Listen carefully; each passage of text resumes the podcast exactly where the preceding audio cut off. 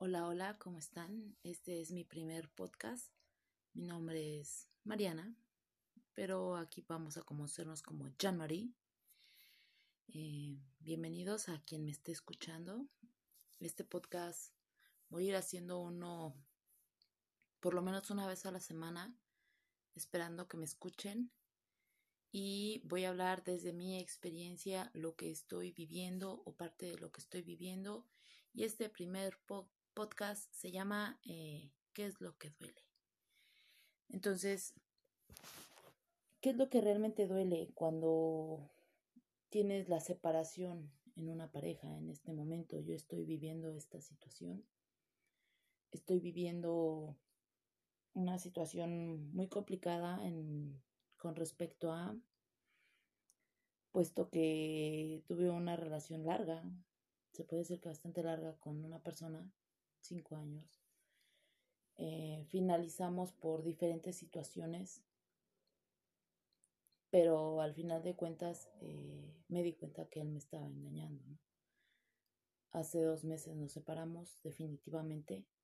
Se suponía que era de mutuo acuerdo, se suponía que era eh, los dos en santa paz y resulta que no, porque él ya tenía cinco meses atrás saliendo con alguien, ya lo publicaba en redes sociales, cuando yo lamentablemente ni siquiera lo sabía. Se derivaron muchas situaciones que iremos hablando en siguientes emisiones, en siguientes podcasts, pero esta es ¿qué es lo que duele? Eh, así es como la he titulado, así es como quiero iniciar. No solo voy a hablar de, mis cuestiones personales, si alguien está escuchando esto me puede enviar eh, su historia, su historia para que yo la analice, le dé mi punto de vista y la cuente. Igual me pueden comentar si estoy bien, si estoy mal, si estoy muy pendeja. Eh, es muy válido. Entonces, ¿qué es lo que realmente duele? Pues duele la mente. En mi caso, pues probablemente si yo no me hubiera enterado de esta situación, que fue muy curioso porque me enviaron a mi messenger eh, dos fotos capturadas de su, de su Facebook, eh, donde pues están celebrando estos siete meses y ya están muy contentos y la, la primera es un agradecimiento de ella hacia él, que lo ama mucho y todo muy bonito. Y la segunda pues es de cuando iniciaron esta relación, ¿no? Que coincide con el tiempo en donde todavía tenía una relación conmigo, donde todavía había algo conmigo, donde todavía compartía conmigo. Entonces, eh, para dar un antecedente más claro, la situación siempre fue un poco tóxica, no poco, bastante tóxica por parte de los dos. Eh, siempre fue muy errada. Yo creo que el matrimonio hoy día está sobrevaluado, no se toma en serio, no se toma nada en serio. Igual lo trataremos en otro podcast. Pero bueno, ¿Qué es lo que realmente me dolió? Me dolió la traición, porque era una persona que todavía dos semanas, menos de una semana antes de que me hicieran llegar esas amables fotos o esas capturas, eh, me juraba que me amaba, juraba que estaba bien conmigo y me decía, ahora que pueda, yo te invito a desayunar y nos vemos y platicamos y échale ganas y yo te amo y siempre vas a ser el amor de mi vida, no te dejes caer, te voy a ver triunfar. Y pues resulta ser que no es así, ¿no? O sea, em, de repente en una persona en la que tú confiabas te traiciona de esa manera. Porque eh, anteriormente en nuestra relación, en algún punto, yo lo engañé, yo lo fui infiel. Eh, no tuve el valor en su momento y lo reconocí de aceptar mi falla de aceptar eh, que me había equivocado. Y curiosamente, él, eso años después o tiempo después, cuando reiniciamos, terminamos casi un año, nos separamos totalmente, casi no nos veíamos ni nos contactábamos. Eh, nos volvemos a contactar y entonces es cuando él me dice en las peleas, pero yo no te engañé y yo sí tengo los pantalones para aceptarlo y yo sí tengo los pantalones para decirte en la cara si voy a andar con alguien. Es más, antes de iniciar mi relación con alguien, voy a decírtelo. No tengo por qué ocultarlo, no tengo por qué omitirlo. Entonces, realmente lo creía. Yo también creía en él. Y de una manera yo pensaba que él era mejor que yo. Que él era mejor persona que yo. Hace unos 10 meses, lamentablemente, falleció uno de mis hermanos, uno de mis primos hermanos, pero para mí es mi hermano. Y yo caigo en una depresión bien profunda. No fue una situación por la pandemia, fue una situación ajena y fue muy de repente. Eh, nos avisan que está mal y al otro día fallece. Caigo en total depresión, caigo total en, en desánimo, ya no quería nada, no quería a nadie, yo le pedí que me tuviera paciencia, esto fue en septiembre, a, inicios de septiembre, y resulta que él no me pudo tener paciencia, se cansó, lo entiendo, no siempre estamos para soportar o tolerar los desaires de la gente. Por eso cuando digo que nosotros se suponía que habíamos acabado de común acuerdo esta relación y habíamos acabado bien, eh, eso era parte del acabar bien, ¿no? Aceptar en que habíamos fallado, aceptar que no habíamos hecho las cosas correctamente. Sin embargo, él ocultaba algo, que él me estaba engañando. Él en noviembre, el 10 de noviembre, para ser exactos, porque digo, amablemente me mandaron esa captura, inició una relación con esta señorita. Entonces, bueno, he hecho mucho berrinche, he estado muy triste porque no esperaba eso de él, como les digo, yo consideraba que él era mejor que yo.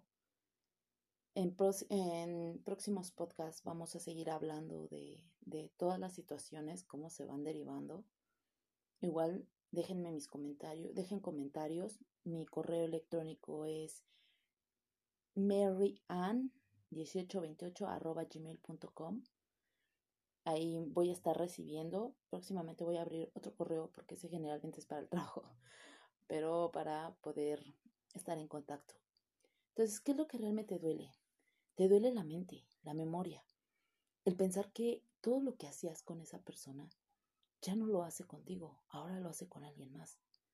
Ahora es con esa otra persona con quien comparte eh, el día a día, la comida, los mensajes, los te quiero, los te amos, las experiencias, las charlas, él me fue bien, me fue mal, el, el, chiste, la película. Y es más torturante cuando te empieza a venir en la mente la película No por.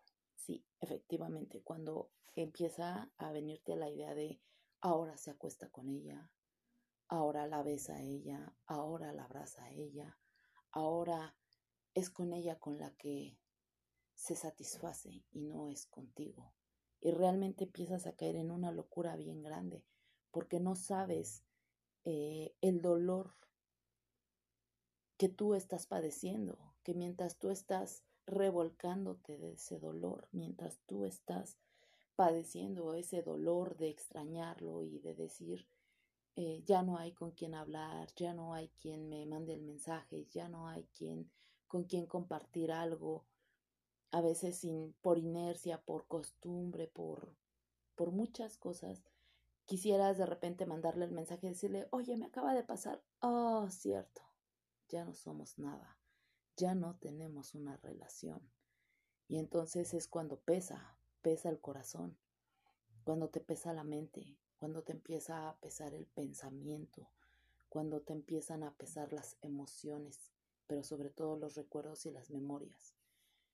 Creo que parte importante de lo que duele es que empieza a venir como una voz interna, una voz maliciosa que todos tenemos adentro. Yo le voy a titular eh, la parte cruel de uno mismo.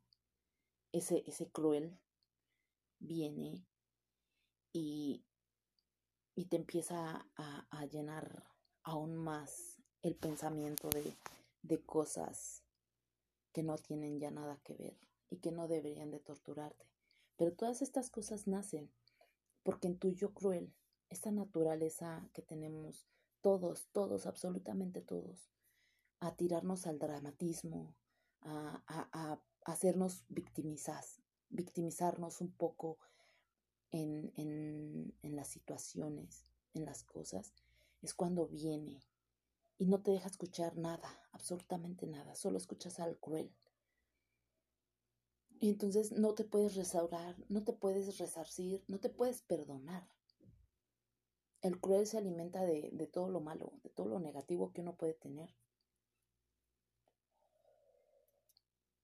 Eh, hay una lectura por ahí que siempre me ha gustado que dice que no hay peor enemigo que el que tú tienes en casa, que el que guardas en la mente. Entonces realmente es una lucha entre tú y tú, tú a tú, porque tú mismo quieres salir, pero al mismo tiempo tú mismo te hundes.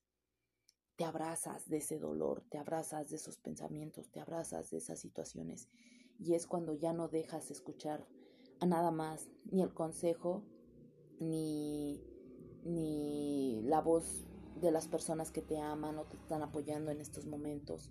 No escuchas absolutamente nada y empiezas a caer en como en un círculo bien vicioso donde te levantas en ánimo y dices, sí, yo puedo, y al mediodía ya estás con, híjoles, que lo extraño, y en la tarde el yo cruel te empieza a decir, sí, pero es un desgraciado o es un maldito o acuérdate de esto que te hizo y tú eres una tonta y tú eres lo peor porque realmente tú la cagaste y todo esto es consecuencia y por la noche caes otra vez en la depresión y te duermes llorando y te duermes pensando que todo, absolutamente todo es tu culpa, que todo, absolutamente todo es consecuencia de que tú te equivocaste, cuando realmente sí, tienes mucha participación en las cosas, pero realmente eh, la culpa es compartida. Todas las acciones no son derivadas de uno solo, se van forjando dos a dos. Ajá.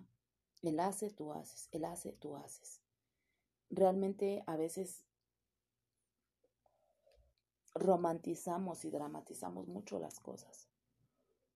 Tenemos la idea de que todo va a estar bien y todo va a estar todo va a estar padre, ¿no? Entonces, eh, muchas veces todo esto inicia porque tenemos unas raíces de dolor bien profundas, raíces desde, desde que somos muy pequeños, probablemente desde, desde que aún no tenemos una memoria consciente, desde que somos engendrados tal vez. No sé, un rechazo de tu madre que a lo mejor no quería tenerte porque no era el tiempo, porque era muy joven, porque eh, ya tenía muchos hijos porque no había para alimentarlos a todos. A lo mejor eh, de pequeño porque eras el más chillón o eras el más consentido. Se empieza a generar un rechazo. El rechazo tiende a tener eso, que nos inyecta un miedo, un miedo paralizante de perder a las personas y nos hace aferrarnos a ellas aun cuando sabemos que nos hacen daño. Apenas eh, antes de empezar a hacer estos podcasts y de preparar esta, esta primera emisión, platicaba con alguien y me decía, quien te ama no te lastima. Diría sí, es cierto, quien te ama no te lastima, pero también te voy a decir que a veces no es un lastimar, es un correctivo o es una corrección. Tus padres, quien te haya criado, un tío, una tía, un abuelo, eh, con tus hermanos, Probablemente en algún momento te, te dieron un rechazo o te corrigieron, pero fue para que tú progresaras y hicieras mejor, para que tú salieras adelante. Pero tristemente a veces nos quedamos con la parte mala, ¿no? Él me regañó, él me pegó, él me, me insultó, me hirió. Y no vemos el motivo detrás de eso. Simplemente vemos la situación en nuestros ojos, como te digo, dramatizamos o romantizamos mucho las cosas y no podemos ver que a veces esas raíces empiezan a germinar, esa semillita que se plantó por ahí en tu corazón, en tu mente, en tu alma, empieza a germinar. Yo eh, me crié con mis abuelos, eh, como les digo en, en, en próximos podcasts, no sé cuántas personas vayan a oír esto, pero van a conocer un poco de mi historia o mucho de mi historia. Yo me crié con mis abuelos Y, y, yo siempre lo he dicho, si pudiera regresar a una etapa de mi vida sería a los seis años, antes de los seis años, porque ahí estaba mi papá. Yo sé que todos, o quien ha tenido la oportunidad de tener a su padre, ya sea físico, eh, biológico o un padre sustituto, ya sea un tío, un abuelo, como mi caso, que fue mi abuelo, eh, que tengan esa figura, siempre hay un recuerdo, un recuerdo bonito. Yo tengo los mejores recuerdos, yo siempre voy a decir, tuve el mejor papá del mundo, porque mi papá era amoroso, era generoso conmigo, eh, era especial para mí. Eh, recibí mucho amor de parte de mi padre. Era la consentida, era la más chica en mi casa. Tengo tres hermanos, dos hermanos más grandes, uno más chico. Eh, pero realmente la, la pequeña de la casa era yo. Yo era la reina. Yo no podía llorar porque mi papá luego, luego, no hagan llorar a la niña. Entonces, realmente yo tuve un padre excepcional. Pero ¿qué pasa? Mi papá, pues mi abuelito, era mayor, tenía diabetes y a consecuencia de eso su salud se deteriora y fallece. Después de eso, pues hubo cambios sumamente drásticos en la casa. Entonces, cada quien, yo creo que el duelo que acabo o estoy terminando de pasar con respecto a lo de mi primo es muy diferente al duelo que yo viví cuando era una niña, porque cuando eres niño no canalizas de la misma manera.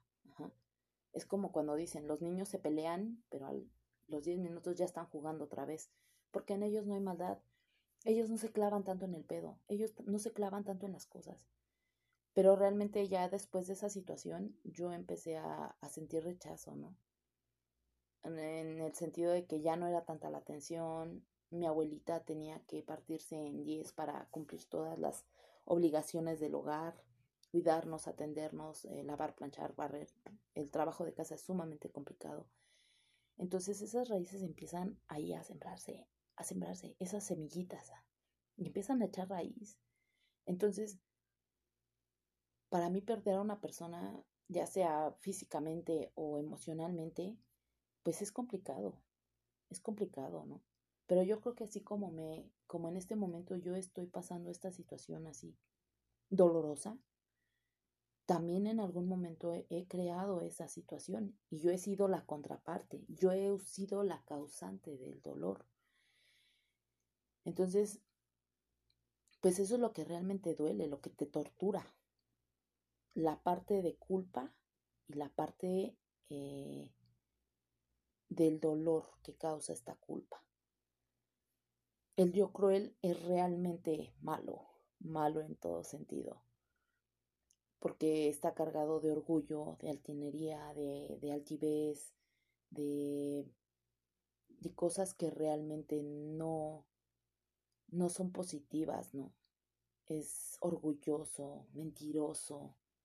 Es todo eso negativo que podemos tener como seres humanos, envidioso, jactancioso, o sea, es realmente triste saber que a veces tenemos esa parte del yo cruel porque realmente es como ese lado B, es, la parte oscura de uno, es un alter ego, el lado B, eh, y se manifiesta porque le damos ese control, porque le damos cabida. El yo cruel también tiene una cualidad, es muy lógico, él trabaja con la lógica. Es como de él, ah, claro, por eso esa actitud, ah, claro, no fueras tú. Tiene como esas frasecillas también en, en siguientes emisiones vamos a seguir hablando del yo cruel, pero realmente todo esto va debilitando el alma, el espíritu, la conciencia. Te va haciendo muy culpable y a veces ya es una carga tan pesada, tan pesada, que, que dices, nada me puede sacar de esta situación, ni el psicólogo, ni el psiquiatra, ni Dios, ni nadie. O sea, te cierras tanto que no oyes a nadie, no oyes no alcanzas ni a oír ni tus propios pensamientos de bien. Simplemente oyes esos pensamientos de mal. Entonces, pues, ¿cómo podemos vencer para empezar ese, ese dolor, lo que te duele? Pues es como en cuando te raspas. Cuando uno se raspa o se corta, es una herida en la piel. poquito de agua porque se seca la garganta. Cuando tú te raspas o te cortas, tienes tus defensas, tus glóbulos blancos que salen junto con los rojos. Hay un poco de sangre y conforme los días va creando una costra y después de la costra se regenera la piel y se cierra la herida. Aquí es igual. ¿Cómo puedes evitar al yo cruel? Pues para empezar, siendo más humilde, reconociendo que tú también la has regado, que no todo es culpa de la contraparte. ¿Cómo puedes perdonar la traición? Pues bueno, entendiendo que no es lo que te merecías, no te lo mereces, nadie se merece ser traicionado, nadie.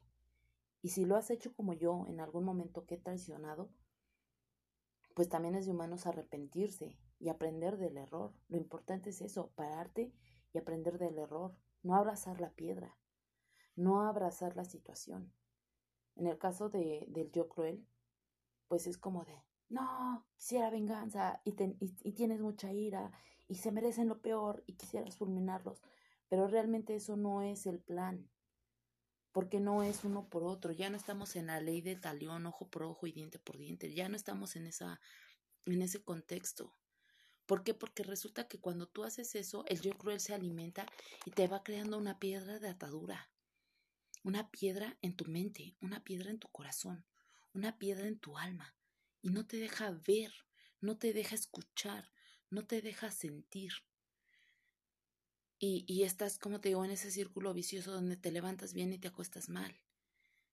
Parte de ir restaurándote es también reconocer que tú eres quien la ha regado, que tú eres quien ha tenido también sus fallas. Probablemente una traición empieza desde algo muy pequeño, algo muy chiquitito.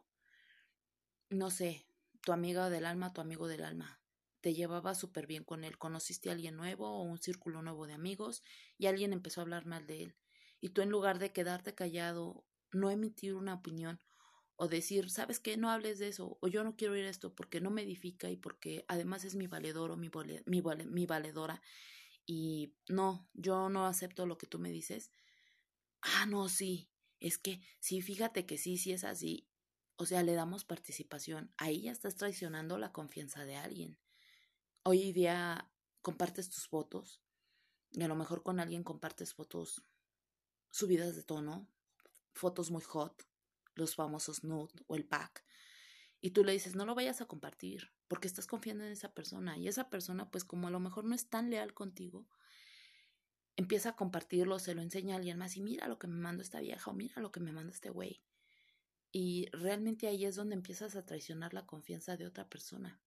La confianza es como un, un, cabello, es frágil, realmente frágil. Se rompe y ya no hay forma de restaurarla. Puede, puede que se vuelva a dar, pero ya no se restaura de la misma manera. El yo cruel tiene esa cualidad, te rompe hasta a ti mismo, en tu confianza y en tu integridad. Y te hace pensar que tú eres tan absolutamente bueno que no mereces que te hagan daño, sin darte cuenta que a veces tú haces daño. Como te digo, esta situación no la justifico, me ha dolido mucho, pero puedo entender que también a veces uno lastima con lo que habla, con las acciones. Eh, en el próximo podcast voy a platicar de cómo se rompe la pareja, cómo se va rompiendo esa relación de pareja ¿Y por qué tenemos esa tendencia a engañar? ¿Por qué nos volvemos tan buenos engañando? Y es como la risa malévola de ja, lo engañé o la engañé y no se dio cuenta, ja, le estoy viendo la cara y todo me sale perfecto. Pero, ah, hay un karma, hay un, un pago en esta vida y en algún momento regresa a uno, pero eso es para la próxima emisión. A quien me está escuchando le agradezco y por último, para finalizar este, este punto, como les decía, ¿cómo, ¿cómo podemos instituir lo que duele? Pues tomando pensamientos de bien. Cuando te venga ese pensamiento de es que está con ella y es que ahora es ella. Sí, ahora es ella. Pero ahora yo también tengo mi libertad. Y ahora yo también tengo la oportunidad de hacer algo diferente. Ahora yo también tengo la oportunidad de conocer gente nueva, de amarme yo, de respetarme yo, de valorarme yo, de hacer todo eso que yo creí que no podía hacer, de soñar, de vivir. Hace un tiempo alguien me preguntó, ¿con quién vives? Y yo le decía, sola. Pero, ¿vives con alguien? No, vivió, vivo sola. Y me decía, no, solo nunca se está, porque te tienes a ti mismo. Si tú crees en Dios, tienes a Dios de tu lado. Si tú crees en el universo, el universo conspirará a tu favor. Dependientemente de tus creencias religiosas o de tus creencias, siempre se tiene a uno mismo. ¿Qué tanto te conoces? ¿Qué tanto conoces de ti? Yo he descubierto que soy un personaje bien particular, muy exótico, un tanto excéntrico. Eh, ¿Realmente te conoces? Entonces, si no te conoces, cuando vengan esos pensamientos de que duele, a torturarte, a querer martirizarte, piensa en quién eres tú, qué te gusta, qué te agrada de ti. No todo puede ser desagradable en ti, no te descalifiques tan feo. Uno también tiene que, verse con amor. Puedes tener bonitos ojos. Yo, por ejemplo, me gusta mucho mi rostro. Soy maquillista de profesión actualmente, también costurera. Pero saben, algo que me encanta es ver mi cara. Soy un tanto egocentrista o narcisista en ese aspecto. Me encanta ver mi cara. Entonces, me gusta mi cara. No me gustan mis dientes porque están un poco chuecos. Dos de enfrente los tengo rotos. Eh, mi mandíbula de abajo está es lo que se conoce como mordida cruzada porque queda pareja con la de arriba. Pero realmente tampoco me importa mucho, porque no es tan o sea, al final de cuentas mi sonrisa es bonita. Me ilumina la cara. He aprendido a amarla. Y creo que eso es lo importante, el vencer al yo cruel. Y lo que duele es valorarte a ti. Es alentarte a ti. Pero es, es como cuando sacas la basura. A uno no le dice el señor de la basura, tome, aquí está mi basura. Ah, pero no, regrésemela en dos horas porque la necesito. Claro que no. Si vas a soltar algo es porque lo vas a soltar bien y cuesta, claro que cuesta. Pelear con la mente yo creo que es lo más complicado que he tenido que hacer en la vida, porque como te digo, hay un cruel por ahí, el, mal, el malévolo, mi malévolo interior, que, que te tortura y te dice, no, pero ¿cómo lo vas a perdonar? Estás bien pendeja. No, es madurez, es superación, es una autosanación. Eh, no pretendo dar eh, psicología porque yo no soy psicóloga. No pretendo dar eh, cátedra de nada, simplemente quiero ser una persona que escuchada. Si a alguien le sirve esto que yo hablo, adelante. Úsalo para tu vida. Toma lo bueno. Yo creo que todos tenemos algo bueno. Y no me queda más que agradecerles a quien haya escuchado esta misión. Eh, me encanta, me encantaría saber su opinión escríbanmelo a es M E R Y N N E Mary en 1828 arroba gmail.com. En la próxima emisión ya les doy el otro correo donde me pueden escribir para que estemos en contacto. Sería muy gustoso poder leer también, compartir sus experiencias. Y pues, adelante. Soy Mariana aparte de hoy, Jean-Marie. Es un gusto que me hayan escuchado. Eh, les deseo lo mejor del universo, muchas bendiciones. Duerman rico y hasta la próxima. Bye. Hola, buenas noches. Nochecita de viernes. Estamos a 9 de julio del 2021. Todavía transitando un poco la pandemia. Eh, este es mi segundo podcast. Bienvenidos a todos, a todos aquellos que me escuchen. Eh, mi nombre es Jean-Marie. Eh, me pueden escribir a mi correo que es j e a n m e r y d e w i l arroba gmail.com es decir, jeanmariedeville arroba gmail.com Ok, pues este segundo podcast, como quedamos la semana pasada, este es cómo rompí mi relación y por qué nos engañamos. Interesante el tema, ¿no? Siempre es muy interesante externar lo que pensamos, por eso es que hago estos podcasts. Aclaro y reitero, yo no soy psicóloga, yo no, eh, yo no estudio la psicología, sin embargo, sí me voy a basar en algunos eh, puntos psicológicos, los podemos checar en, en San Google.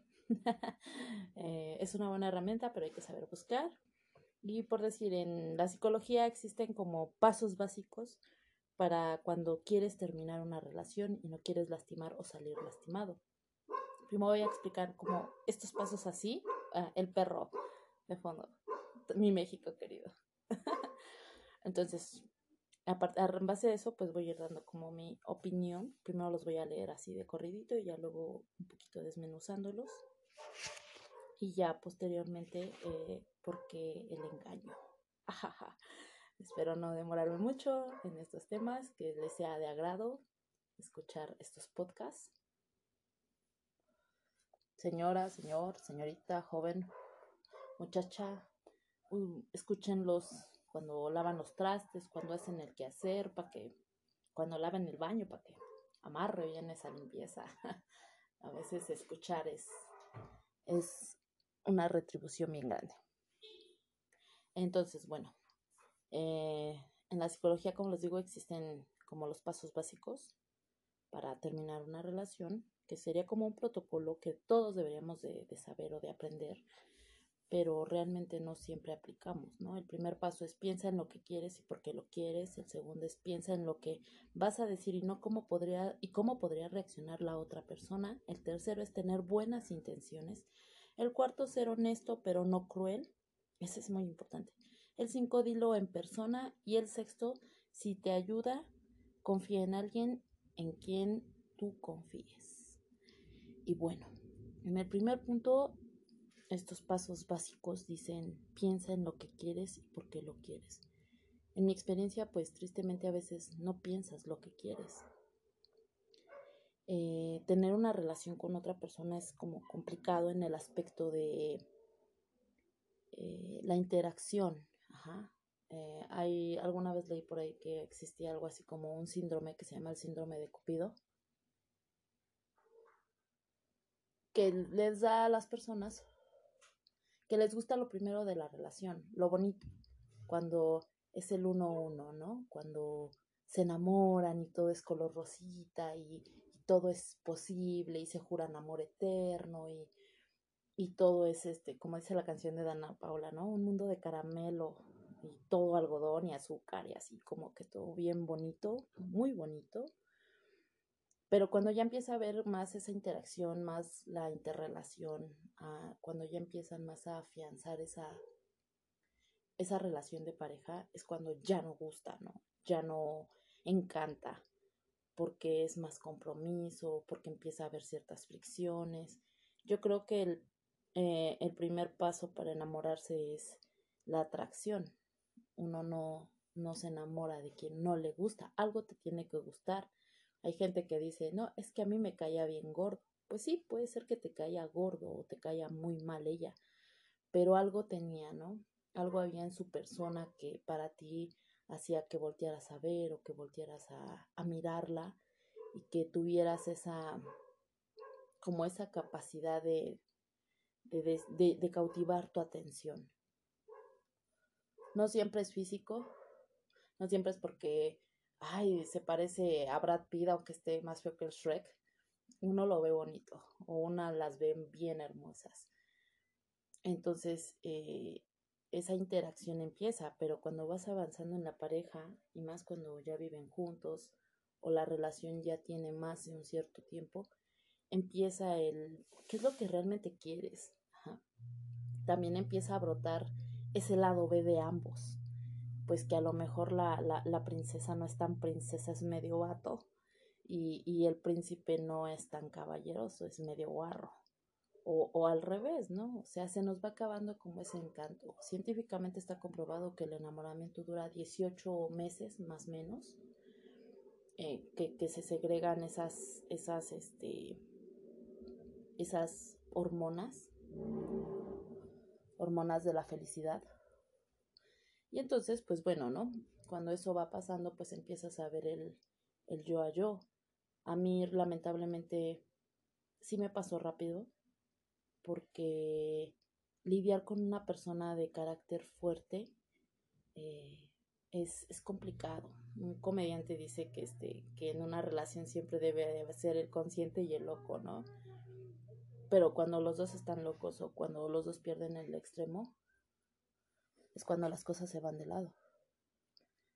Y empiezas a darle entrada a ciertos factores como la violencia, ya sea verbal, física, emocional. Y empieza a mermar, empieza a mermar esas cosas bonitas que se tienen.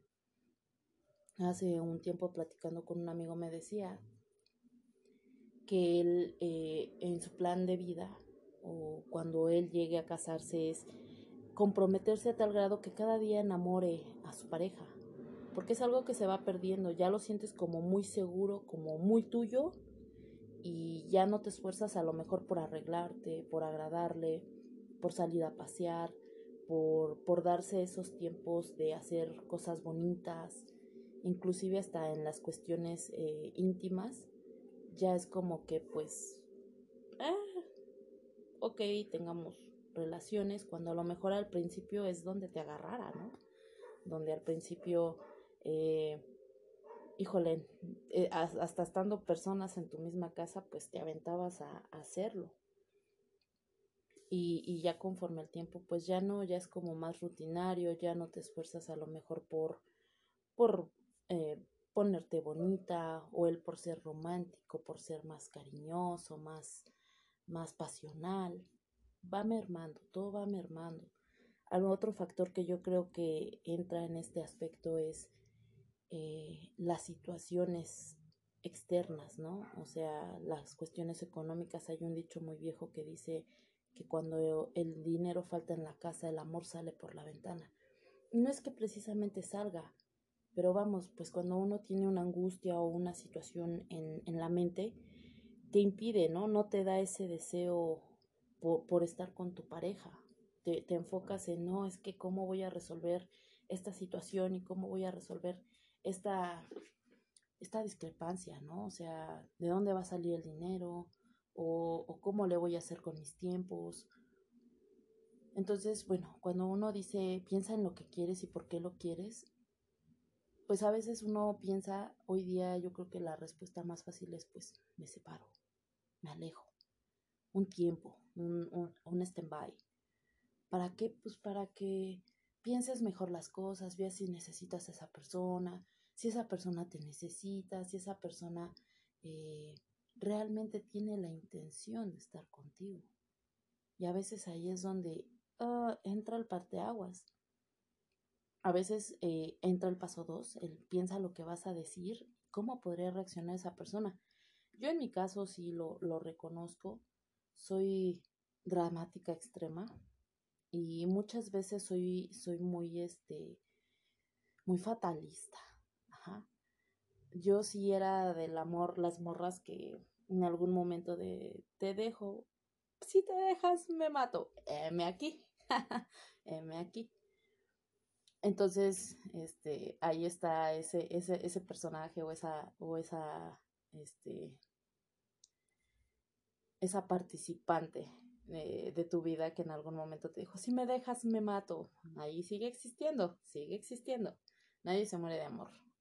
Eh, solo es transitorio el, el fracaso y cómo te levantas de él. Entonces, a veces decimos, no, pues es que, ¿cómo, ¿cómo te lo puedo decir? Algo que yo tengo clarísimo es que tú puedes planear tu conversación mental y esa prueba de tontos, esa prueba de infalible, o sea, no falla, no falla. Eh, porque te dialogas tú mismo, ¿no? Tú, tú te preguntas, y si le digo, este, es que voy a darnos un tiempo, pero ¿por qué? Porque creo que no eres tú, soy yo. Y en tu cabeza puede sonar súper bonito y súper romántico y a lo mejor hasta poético, pero resulta ser que cuando ya se lo transmites a la otra persona, a lo mejor ella está en el estado este, volátil y es como de, andas con alguien, seguramente andas con alguien. O dime cómo se llama. Tú, tú me engañas o, o es que tú eres mi vida y si tú me dejas yo me mato. realmente ahí es cuando no sabemos el, el, la ley de la probabilidad, ¿no? Yo creo que planear, como les digo, en la cabeza es perfecto, pero ya verlo en la realidad, híjole, sí tiene, tiene sus aristas, tiene sus matices, porque pues a lo mejor lo puede tomar como de, ah, pues sí, es, es algo que yo también desde hace mucho estoy pensando, ¿no? Desde hace mucho estoy eh, intentando decirte, pero no sabía cómo. Y a lo mejor a ti te entra la duda de, a lo mejor ya no me quiere.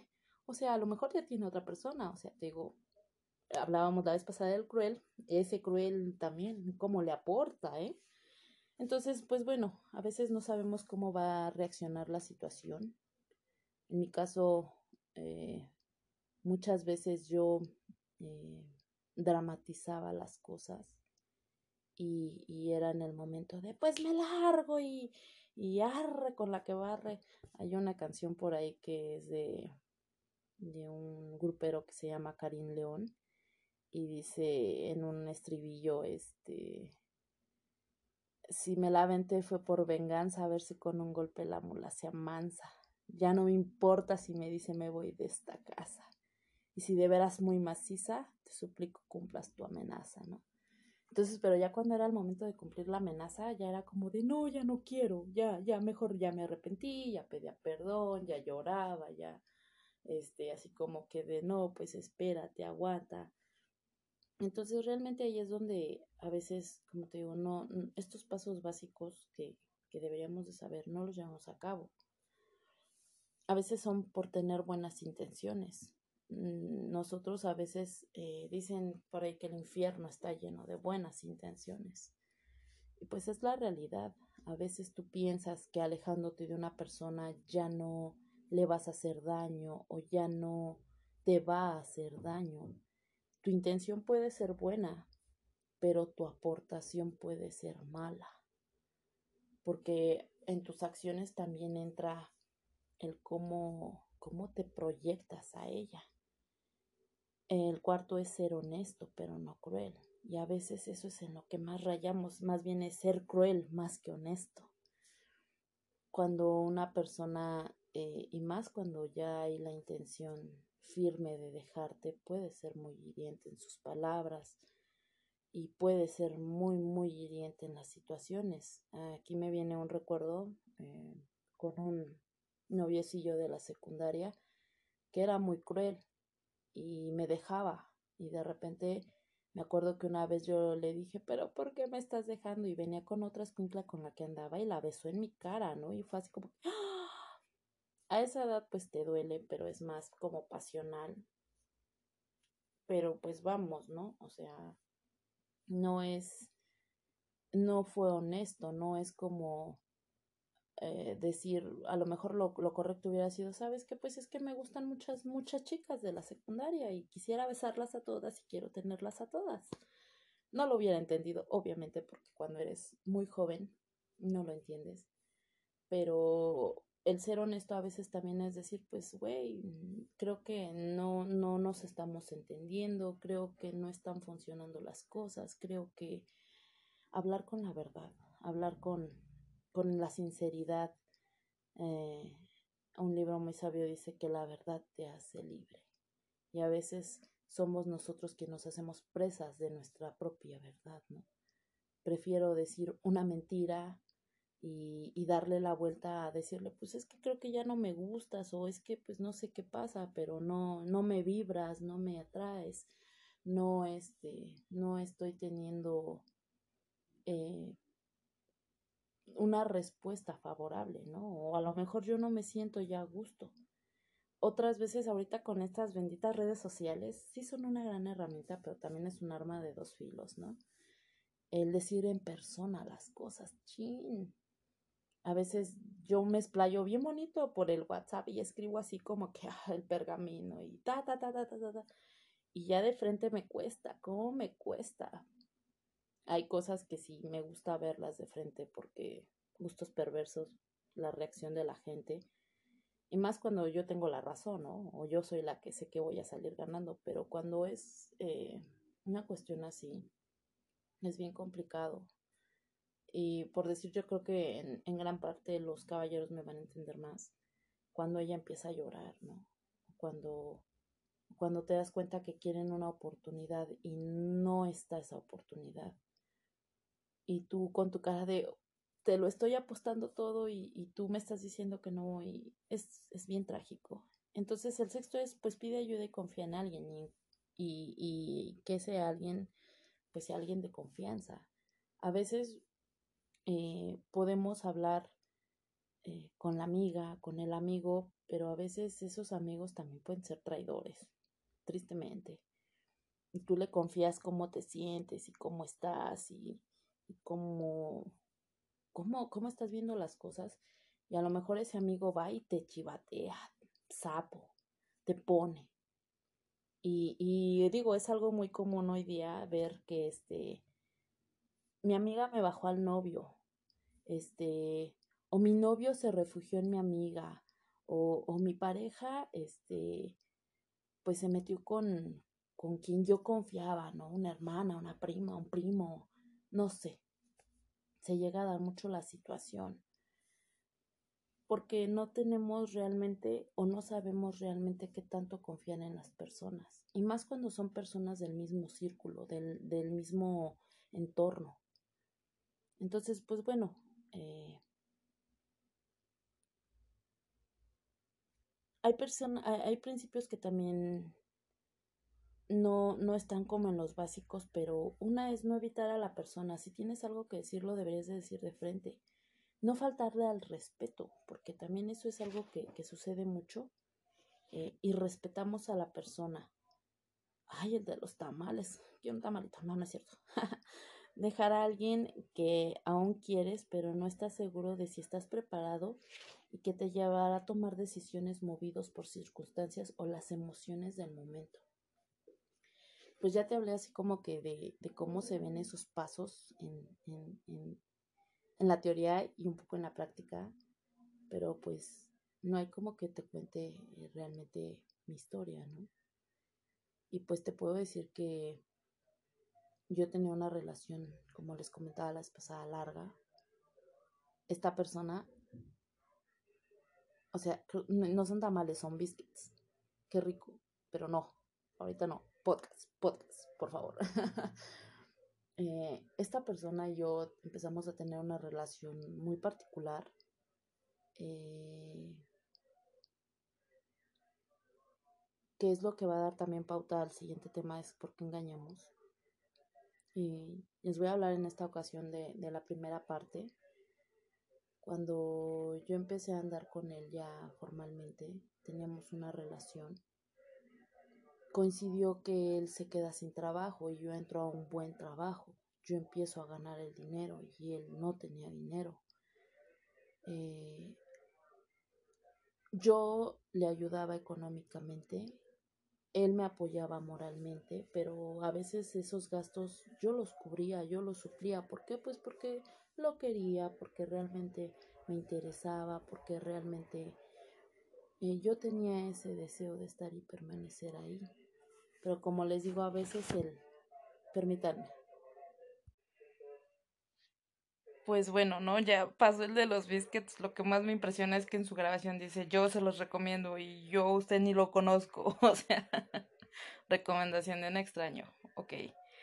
Entonces, eh, había detalles que a veces yo externaba que no me eran agradables en la relación, pero él lo tomaba mal.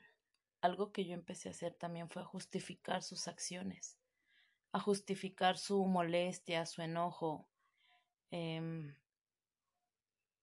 en muchos aspectos, el error que yo cometí fue eh, ser muy permisiva y no ser clara. No, no, no definir realmente si era lo que quería y lo que esperaba. Ajá, cuando te digo, cuando eres novio o cuando empiezas la relación, todo es como muchas promesas, muchas cosas y y casi casi te avientas la novela de no, y, y vamos a comprar el perro y vamos a, a, comprar la casita y nos vamos a casar en un año y, y vamos a vivir en Dubái porque planear en la cabeza es bien, bien fácil. Pero ya verlo en la realidad, pues sí, ya es otra implicación. Y como les digo, en este, en este aspecto conmigo, él se queda sin trabajo, yo le empiezo a ayudar económicamente. No quiere decir que cubría todos sus, todos sus gastos porque él también aportaba, pero realmente no, mm, no estábamos como bien, no era buena la postura. Muchas veces en lo que yo no pensaba realmente si era lo que quería, ni siquiera era lo que esperaba. Yo nada más quería estar bien. Soy una persona que tiende a ligarse muy, muy fuerte emocionalmente. Y, y empecé a hacer una dependencia emocional con él. Empecé a basar mis emociones en él. Yo podía venir muy bien del trabajo, muy, muy eufórica porque me había ido muy, muy bien. Y a lo mejor él estaba súper de malas. O caso contrario, yo podía venir toda cabizbaja y eso pero él estaba bien, pues entonces había que ponerse bien, ¿no? Hay que estar a tono. Em, esa relación, eh, como les digo, fue muy fuerte. Él me enseñó muchas cosas. Hay cosas que yo le voy a agradecer toda la vida, pero hay cosas que, que yo creo que no debí de haber permitido jamás. Una de ellas es que cuando él perdía el control, eh, era muy hiriente. No, no era insultante, pero era hiriente. Este, frases como yo no te necesito, pues si no te parece, lárgate, vete, este, a mí me sobran, cosas así. Entonces, a veces en esas relaciones de pareja es cuando empiezas a darte cuenta que permites demasiado. Tu intención puede ser buena, yo quiero estar bien, pero ¿qué estás permitiendo que te está lastimando? ¿Qué estás permitiendo que te está hiriendo? ¿Qué está haciendo que, que se merme esa paz mental, esa paz emocional? Y entre no saber qué decir ni cómo decirlo para que el otro no se enoje y, y tener buenas intenciones, vas dejando de lado la, la honestidad, ¿no? Recuerdo mucho una ocasión que, que veníamos caminando en la noche me había ido a recoger porque venía del trabajo. Y en eso, este, me dice, ¿quieres algo? Y le dije, sí, quiero un chocolate. soy fanática del chocolate. Y él me dijo, otra cosa, chocolate no. ¿No te ves cómo estás de gorda? entonces yo me quedé así de, ¿what? O sea, eh, ¿por qué agraviar mi persona, no? ¿Por qué el insulto? Eh, entonces sí fue como muy, muy hiriente en el sentido de, de, externarme así esa o expresar así esa situación. A veces, eh, como te digo, lejos de ser honestos somos crueles. Él al principio me decía, no, es que tú a mí sí me gustas, gordita y todo. Y cuando bajé de peso es como de, es que ya te volviste muy soberbia. Pues a lo mejor sí, pero realmente era algo que yo quería. Yo ya no quería tener un problema de obesidad y menos de salud, pero él no lo veía de la misma manera. Como les digo, esta situación, eh, en un caso dado, yo empecé a, a hacer algo que, como les digo, no decía en persona lo que pensaba realmente, porque me, me daba miedo su reacción, él, sobre reaccionaba. Entonces, tener cuidado en quién confiamos, sí, porque ahí es donde también viene esa segunda parte. Yo empecé a interactuar mucho con un compañero del trabajo que también tenía problemas en su matrimonio y, y ilícitamente los dos empezamos como a, a darnos cuenta que nos gustaban las mismas cosas, que, coincidíamos en muchas cosas, que habíamos visto películas como que nadie nunca las había visto, ¿no? O muy poca gente las ha llegado a ver. Empezamos a tener muchas coincidencias. Y en ese inter, eh, cuando menos nos dimos cuenta, conscientes o inconscientes empezamos a tener una relación extramarital ambos. Él tenía esposa y yo tenía una pareja. Yo tenía una persona a mi lado y, les empezamos a fallar. Y entonces empezaron a desatar otras situaciones todavía más complicadas, entre ellas los celos. Este, esos celos enfermos donde él luego me controlaba y me decía, sales a las 10, 10, 2, yo ya tenía que estar marcando, ya salí. Y si me tardaba más era una molestia. Eh, él me decía, ¿tú andas con alguien? No, lo negaba. La realidad es que ¿por qué empiezas a engañar? El contexto es que puede ser por aburrimiento, por insatisfacción, porque por, inclusive hasta por enfermedad, ¿no? Hay gente que se les enferma la pareja y, buscan el, el consuelo en otro lado porque no saben cómo lidiar con esa situación por el sexo. Eh, son como las causas aparentes o principales de una infidelidad. Curiosamente, esta la infidelidad sí es muy probable en la primera etapa del enamoramiento, en ese inter, cuando empieza la relación, porque estás como que también inseguro y a veces te das cuenta, como que dices sí o no, me conviene más por aquí, me conviene más por acá. Porque hemos idealizado mucho a la persona, ¿no? A veces como que le otorgamos ese plus de, ay, es que eres el hombre de mi vida, eres el amor de mi vida y contigo hasta el infinito y más allá, ¿no? Y contigo voy a llegar alto y contigo voy a hacer todo y, y ahora sí que contigo eh, lo imposible parece posible. Pero pues realmente hay cosas cuando ya empiezas a ver, digo, la realidad, como que y ahí es cuando varía y ya te das cuenta que pues sí hay cosas que están complicadas y que hay cosas que no están como, como que al inmediato y no son como que al chasquido de un dedo. También puede ser por aburrimiento, por mala comunicación, eh, por venganza también. Y ya inclusive hasta por traumas sexuales, ¿no? A lo mejor con, con tu pareja no, no tienes eh, una química sexual alta, por decirlo de alguna manera. Y, y, a lo mejor a ti te gusta como que largo y duradero y, y él es como que ah, rápido y seguro. rápido y fogoso. Pueden ser situaciones, pero como te digo, no vamos hablando claros. Vamos como que empezamos a ocultar las cosas. Empezamos a, en la buena intención de no molestar al otro, a, a ignorar ciertas señales y no decirlas.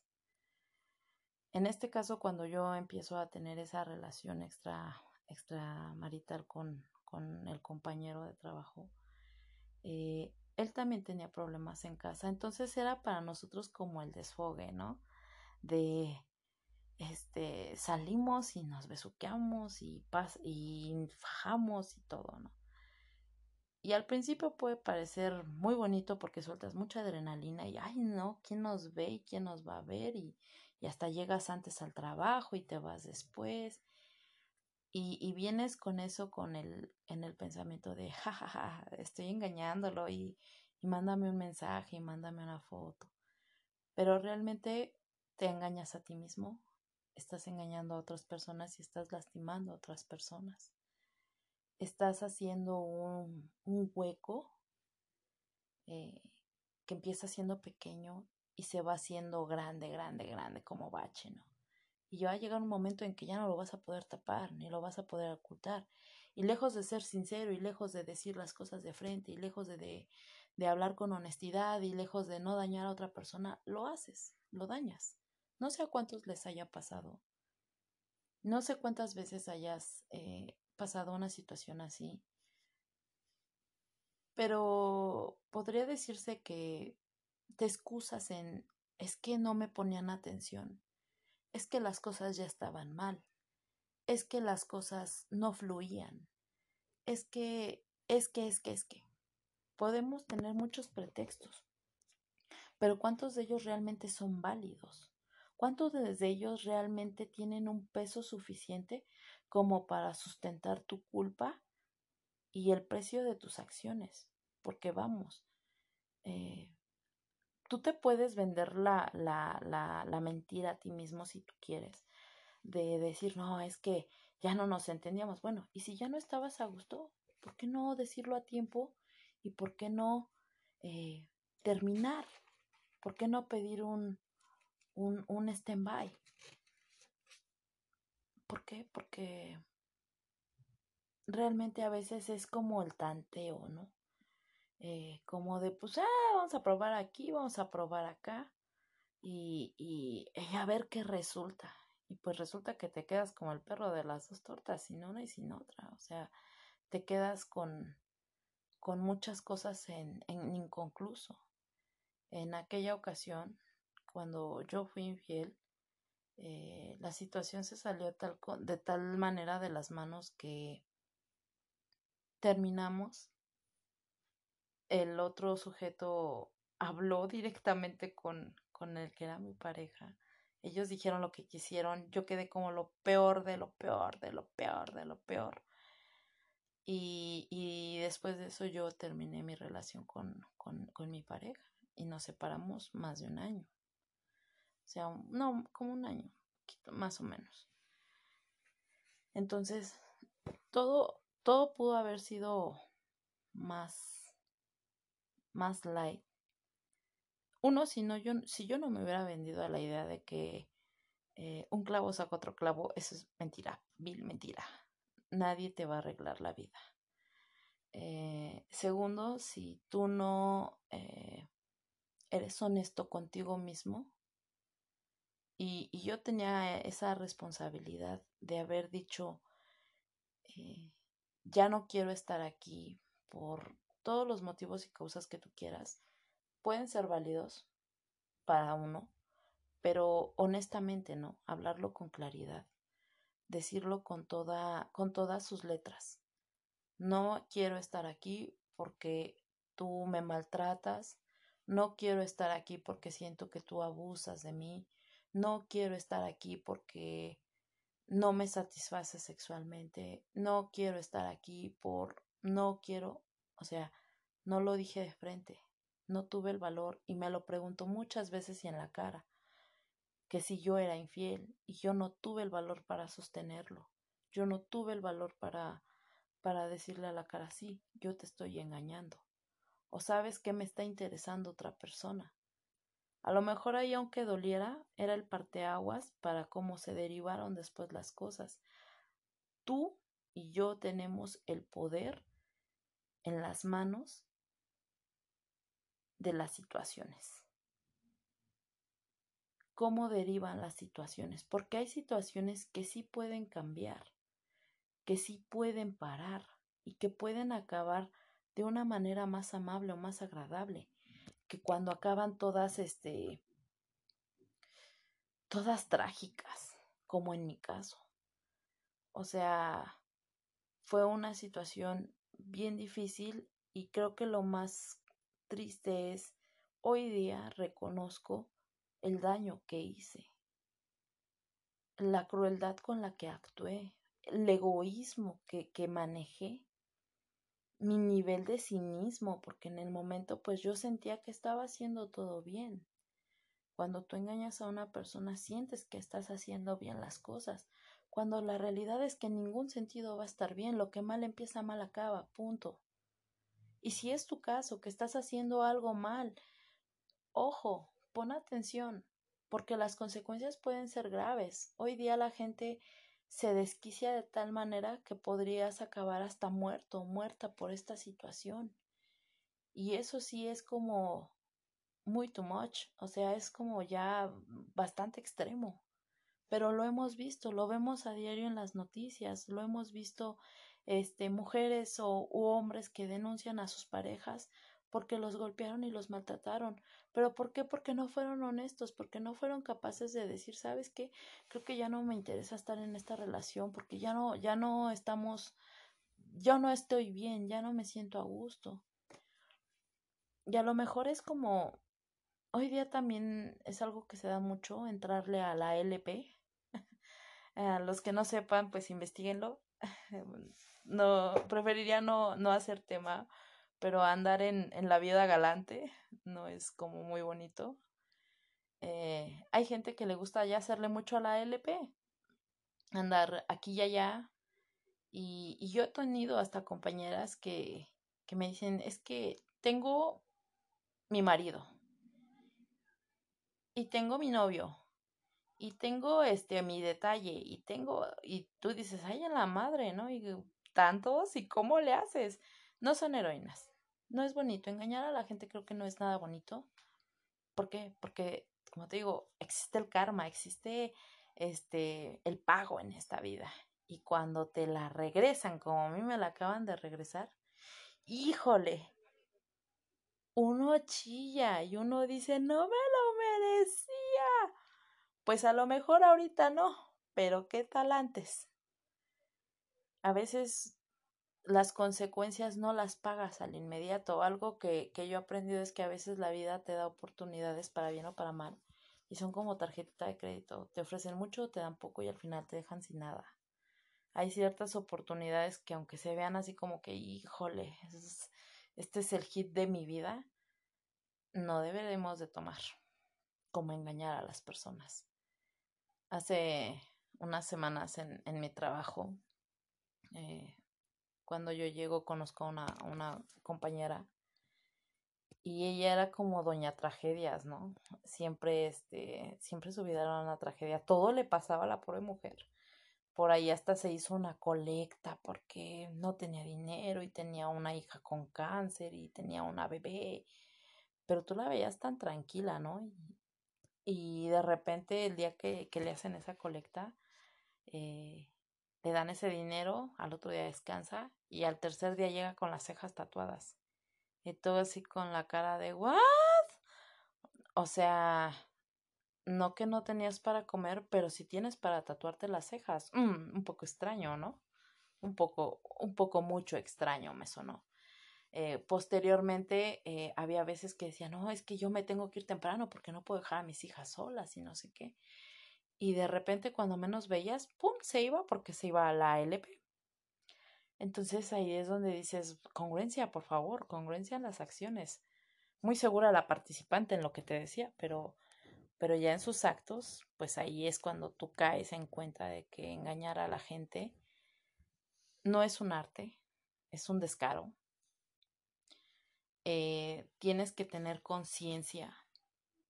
Engañar a una persona que, en la que confías es eh, esa persona está, está depositando en ti algo valioso, que es la confianza.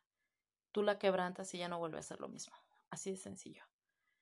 Hoy día por eso la gente ya no confía. Es como las personas que, que andan en la calle pidiendo dinero y tú de buena voluntad dirías, sí le quiero dar un peso o sí quiero aportarle una ayuda económica. Pero ya después te entra el pensamiento de, ay, ¿y si se va a embriagar? ¿Y si se va a drogar? O si le están trabajando a otra persona y, jole, te quita la buena intención. Por eso te digo, el infierno está lleno de buenas intenciones, porque realmente ya no sabes, ya no sabes la, la gente sincera, la gente es honesta, Hoy día todos podemos tener un punto de opinión, todo es cuestionable, todo es absolutamente cuestionable. Eh, un libro, la ciencia, eh, la Biblia, eh, todas las religiones, todo es cuestionable. Pero para eso tenemos buenas herramientas y aún en eso entra en ti. Tú también eres cuestionable. ¿Eres congruente con tus acciones y tus palabras? Es como muchas veces una frase que yo he oído hasta el cansancio, es como de muy cristianos, muy cristianos, pero ¿cómo mientan madres?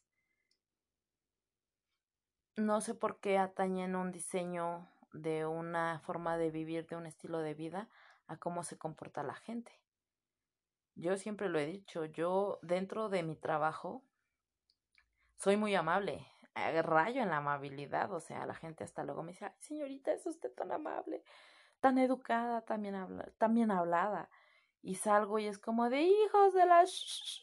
O sea, híjole, sale el vato.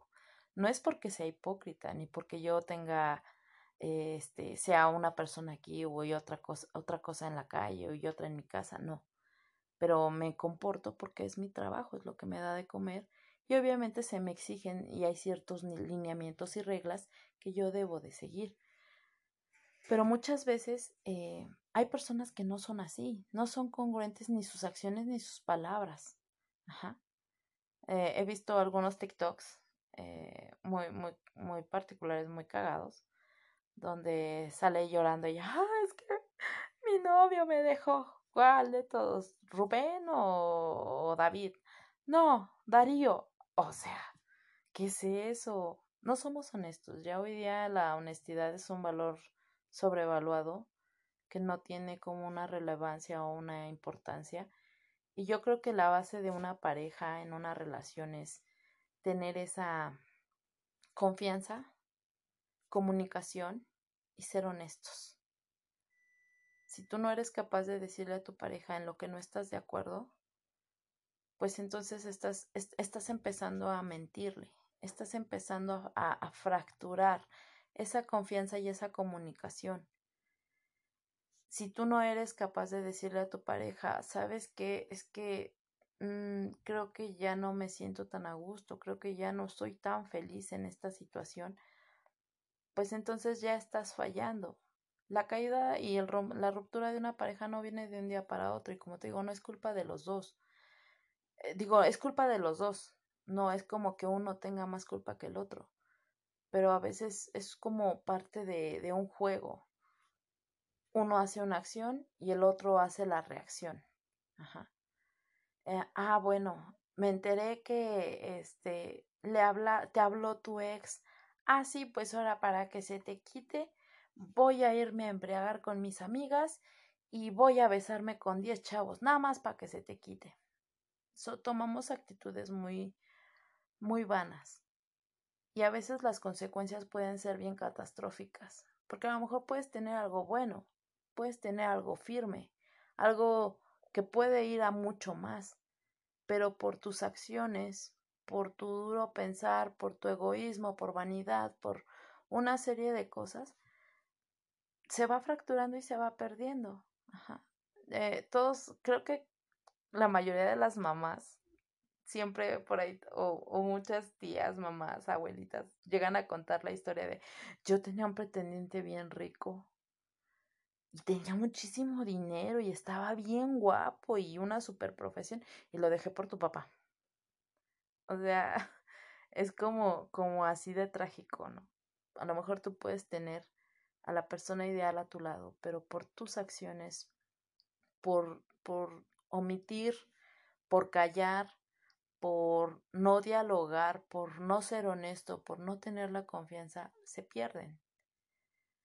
Hay relaciones que sí desde que empiezan están condenadas al fracaso y eso no hay más. Y no es porque lo hable por ardida, pero de verdad la persona que se mete en una relación sabiendo que tienen un compromiso previo, pues no te puedes esperar algo bueno a futuro, ¿no? Alguna vez alguien me dijo, ¿y en esa familia te quieres quedar?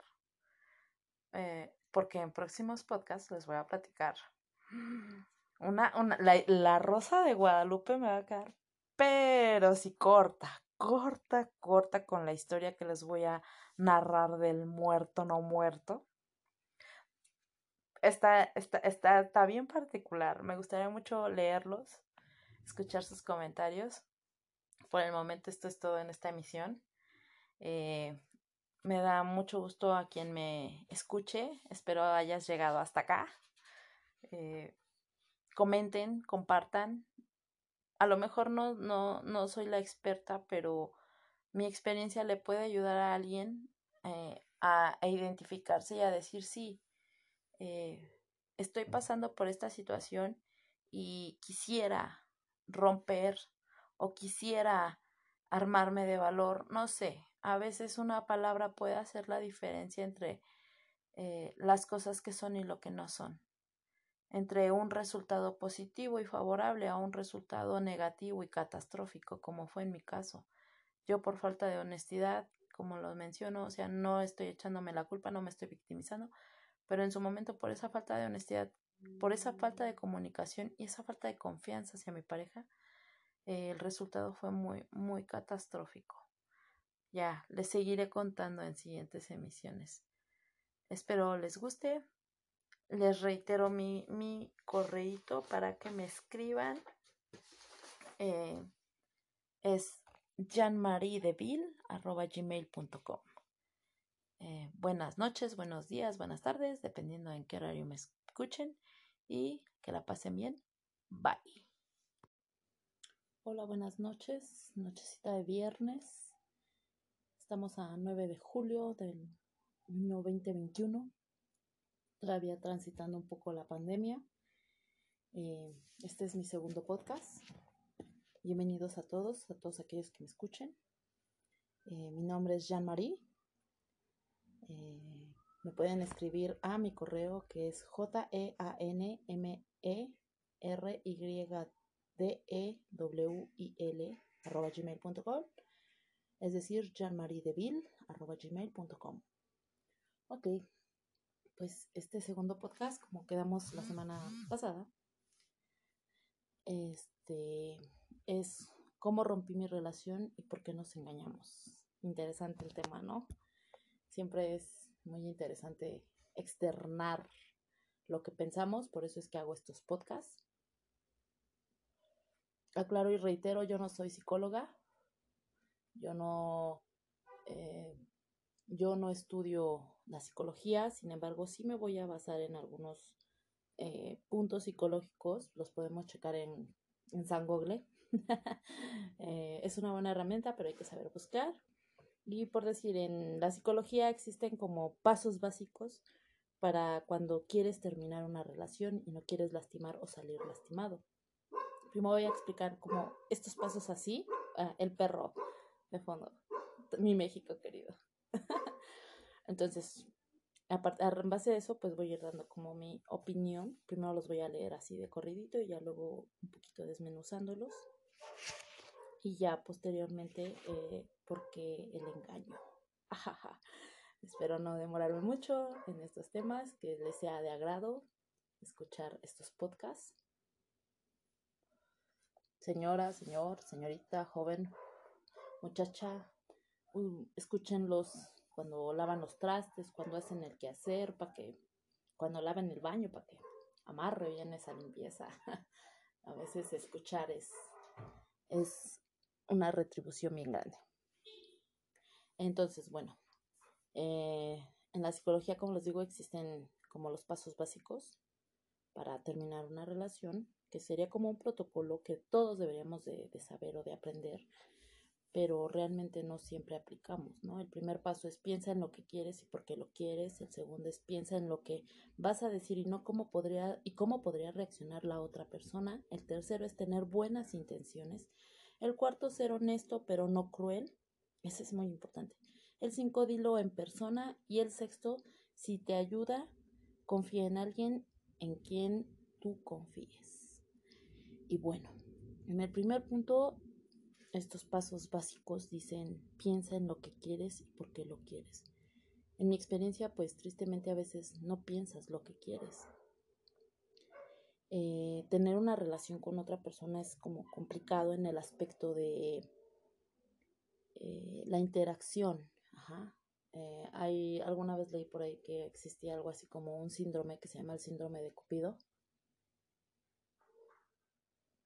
que les da a las personas que les gusta lo primero de la relación, lo bonito, cuando es el uno uno, ¿no? Cuando se enamoran y todo es color rosita y, todo es posible y se juran amor eterno y, y todo es este, como dice la canción de Dana Paula, ¿no? Un mundo de caramelo y todo algodón y azúcar y así como que todo bien bonito, muy bonito. Pero cuando ya empieza a haber más esa interacción, más la interrelación, ah, cuando ya empiezan más a afianzar esa, esa relación de pareja, es cuando ya no gusta, ¿no? Ya no encanta, porque es más compromiso, porque empieza a haber ciertas fricciones. Yo creo que el, eh, el primer paso para enamorarse es la atracción. Uno no, no se enamora de quien no le gusta, algo te tiene que gustar.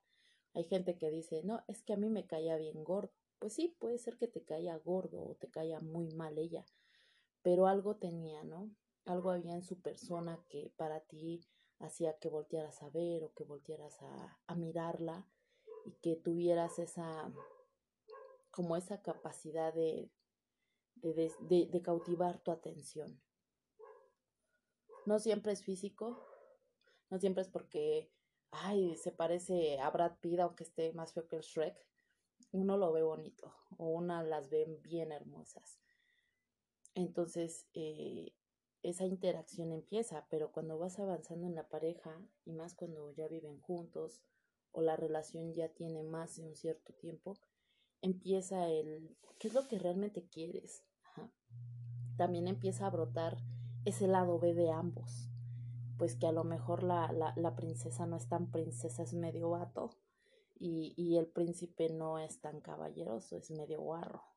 O, o, al revés, ¿no? O sea, se nos va acabando como ese encanto. Científicamente está comprobado que el enamoramiento dura 18 meses más menos, eh, que, que, se segregan esas, esas, este, esas hormonas, hormonas de la felicidad. Y entonces, pues bueno, ¿no? Cuando eso va pasando, pues empiezas a ver el, el yo a yo. A mí, lamentablemente, sí me pasó rápido, porque lidiar con una persona de carácter fuerte eh, es, es, complicado. Un comediante dice que, este, que en una relación siempre debe ser el consciente y el loco, ¿no? Pero cuando los dos están locos o cuando los dos pierden el extremo, es cuando las cosas se van de lado. Y empiezas a darle entrada a ciertos factores como la violencia, ya sea verbal, física, emocional. Y empieza a mermar, empieza a mermar esas cosas bonitas que se tienen. Hace un tiempo platicando con un amigo me decía que él eh, en su plan de vida o cuando él llegue a casarse es comprometerse a tal grado que cada día enamore a su pareja, porque es algo que se va perdiendo, ya lo sientes como muy seguro, como muy tuyo y ya no te esfuerzas a lo mejor por arreglarte, por agradarle, por salir a pasear, por, por darse esos tiempos de hacer cosas bonitas, inclusive hasta en las cuestiones eh, íntimas, ya es como que pues ok, tengamos relaciones, cuando a lo mejor al principio es donde te agarrara, ¿no? Donde al principio, eh, híjole, eh, hasta estando personas en tu misma casa, pues te aventabas a, hacerlo. Y, y, ya conforme el tiempo, pues ya no, ya es como más rutinario, ya no te esfuerzas a lo mejor por, por eh, ponerte bonita o él por ser romántico, por ser más cariñoso, más más pasional, va mermando, todo va mermando. Algo otro factor que yo creo que entra en este aspecto es eh, las situaciones externas, ¿no? O sea, las cuestiones económicas. Hay un dicho muy viejo que dice que cuando el dinero falta en la casa, el amor sale por la ventana. No es que precisamente salga, pero vamos, pues cuando uno tiene una angustia o una situación en, en la mente, te impide, ¿no? No te da ese deseo por, por estar con tu pareja. Te, te, enfocas en, no, es que cómo voy a resolver esta situación y cómo voy a resolver esta, esta discrepancia, ¿no? O sea, ¿de dónde va a salir el dinero? O, o cómo le voy a hacer con mis tiempos. Entonces, bueno, cuando uno dice, piensa en lo que quieres y por qué lo quieres, pues a veces uno piensa, hoy día yo creo que la respuesta más fácil es, pues me separo me alejo. Un tiempo, un, un, un stand-by. ¿Para qué? Pues para que pienses mejor las cosas, veas si necesitas a esa persona, si esa persona te necesita, si esa persona eh, realmente tiene la intención de estar contigo. Y a veces ahí es donde uh, entra el parteaguas. A veces eh, entra el paso dos, el piensa lo que vas a decir, cómo podría reaccionar esa persona. Yo en mi caso sí lo, lo reconozco, soy dramática extrema y muchas veces soy, soy muy, este, muy fatalista. Ajá. Yo sí era del amor, las morras que en algún momento de te dejo, si te dejas me mato, me aquí, me aquí. Entonces, este, ahí está ese, ese, ese personaje o esa, o esa, este, esa participante de, de, tu vida que en algún momento te dijo, si me dejas, me mato. Ahí sigue existiendo, sigue existiendo. Nadie se muere de amor. Eh, solo es transitorio el, el fracaso y cómo te levantas de él. Entonces, a veces decimos, no, pues es que, ¿cómo, ¿cómo te lo puedo decir? Algo que yo tengo clarísimo es que tú puedes planear tu conversación mental y esa prueba de tontos, esa prueba de infalible, o sea, no falla, no falla. Eh, porque te dialogas tú mismo, ¿no? Tú, tú te preguntas, y si le digo, este, es que voy a darnos un tiempo, pero ¿por qué?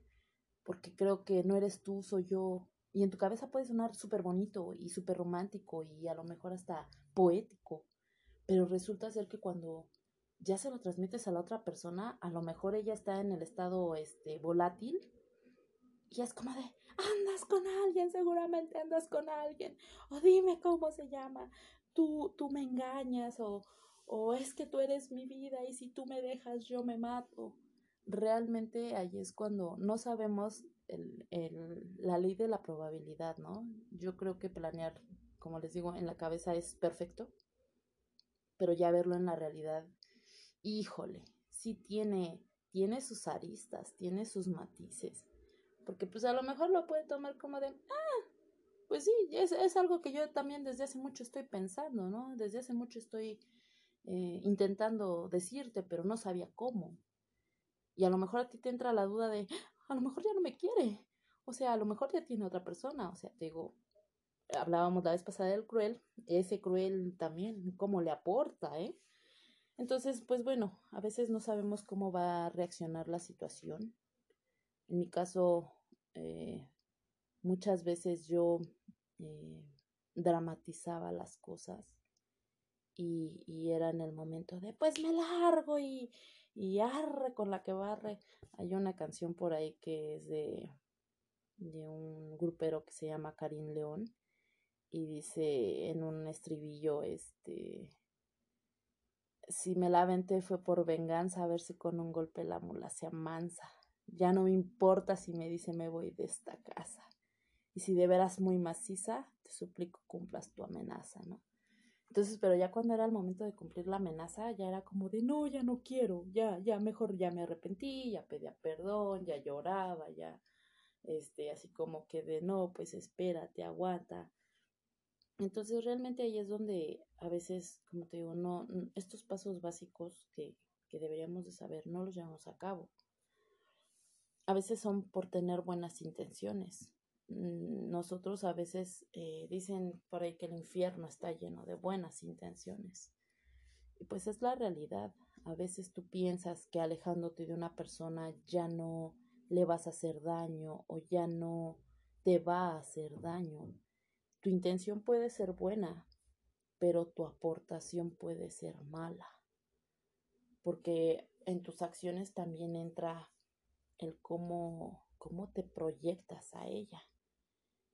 El cuarto es ser honesto, pero no cruel. Y a veces eso es en lo que más rayamos, más bien es ser cruel más que honesto.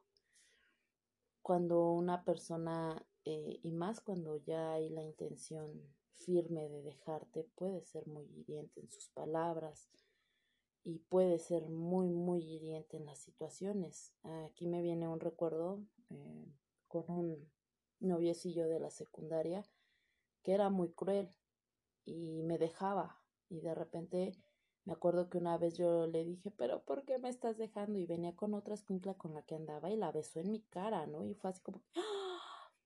a esa edad pues te duele, pero es más como pasional. Pero pues vamos, ¿no? O sea, no es, no fue honesto, no es como eh, decir, a lo mejor lo, lo, correcto hubiera sido, sabes que pues es que me gustan muchas, muchas chicas de la secundaria y quisiera besarlas a todas y quiero tenerlas a todas.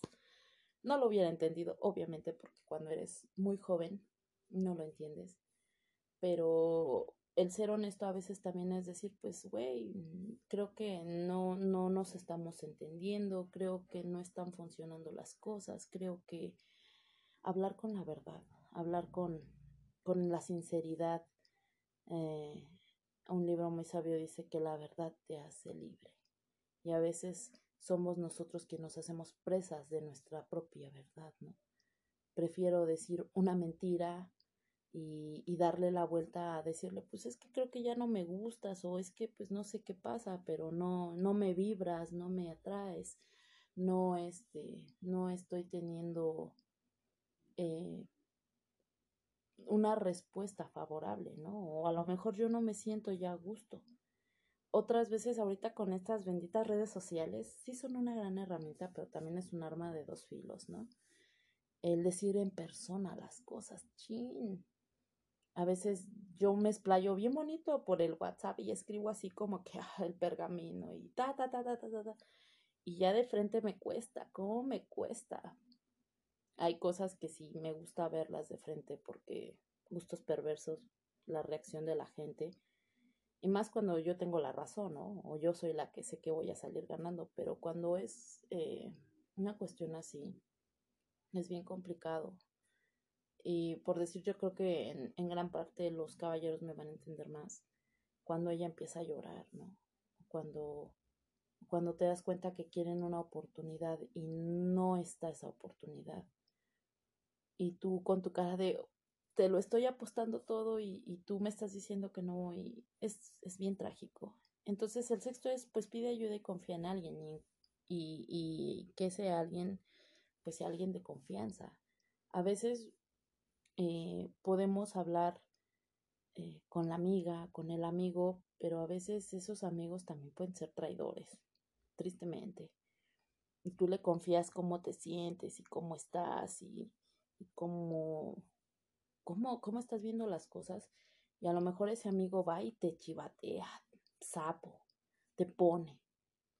Y, y digo, es algo muy común hoy día ver que este mi amiga me bajó al novio, este, o mi novio se refugió en mi amiga, o, o mi pareja, este, pues se metió con, con quien yo confiaba, ¿no? Una hermana, una prima, un primo, no sé.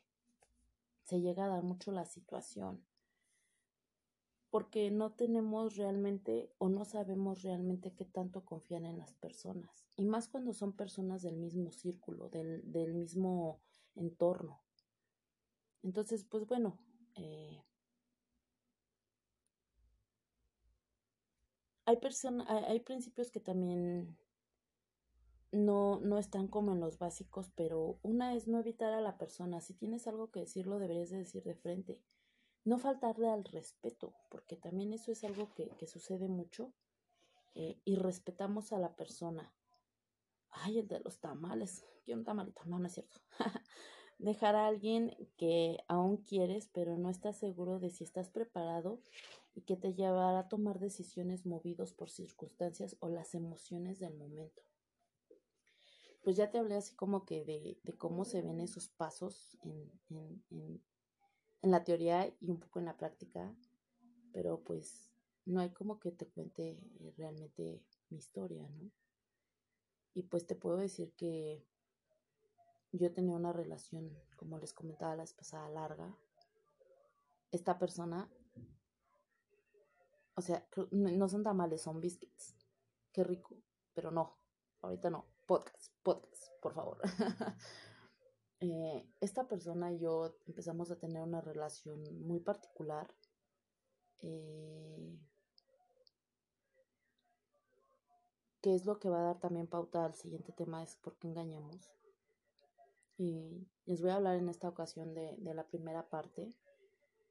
Cuando yo empecé a andar con él ya formalmente, teníamos una relación.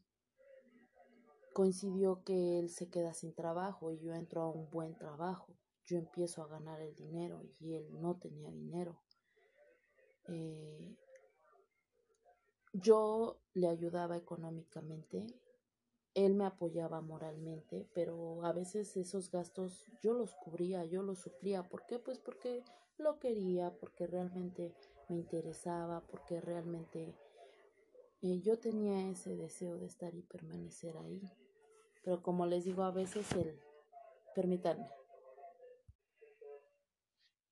Pues bueno, ¿no? Ya pasó el de los biscuits. Lo que más me impresiona es que en su grabación dice, yo se los recomiendo y yo usted ni lo conozco. O sea, recomendación de un extraño. Ok. Entonces, eh, había detalles que a veces yo externaba que no me eran agradables en la relación, pero él lo tomaba mal. Algo que yo empecé a hacer también fue justificar sus acciones, a justificar su molestia, su enojo.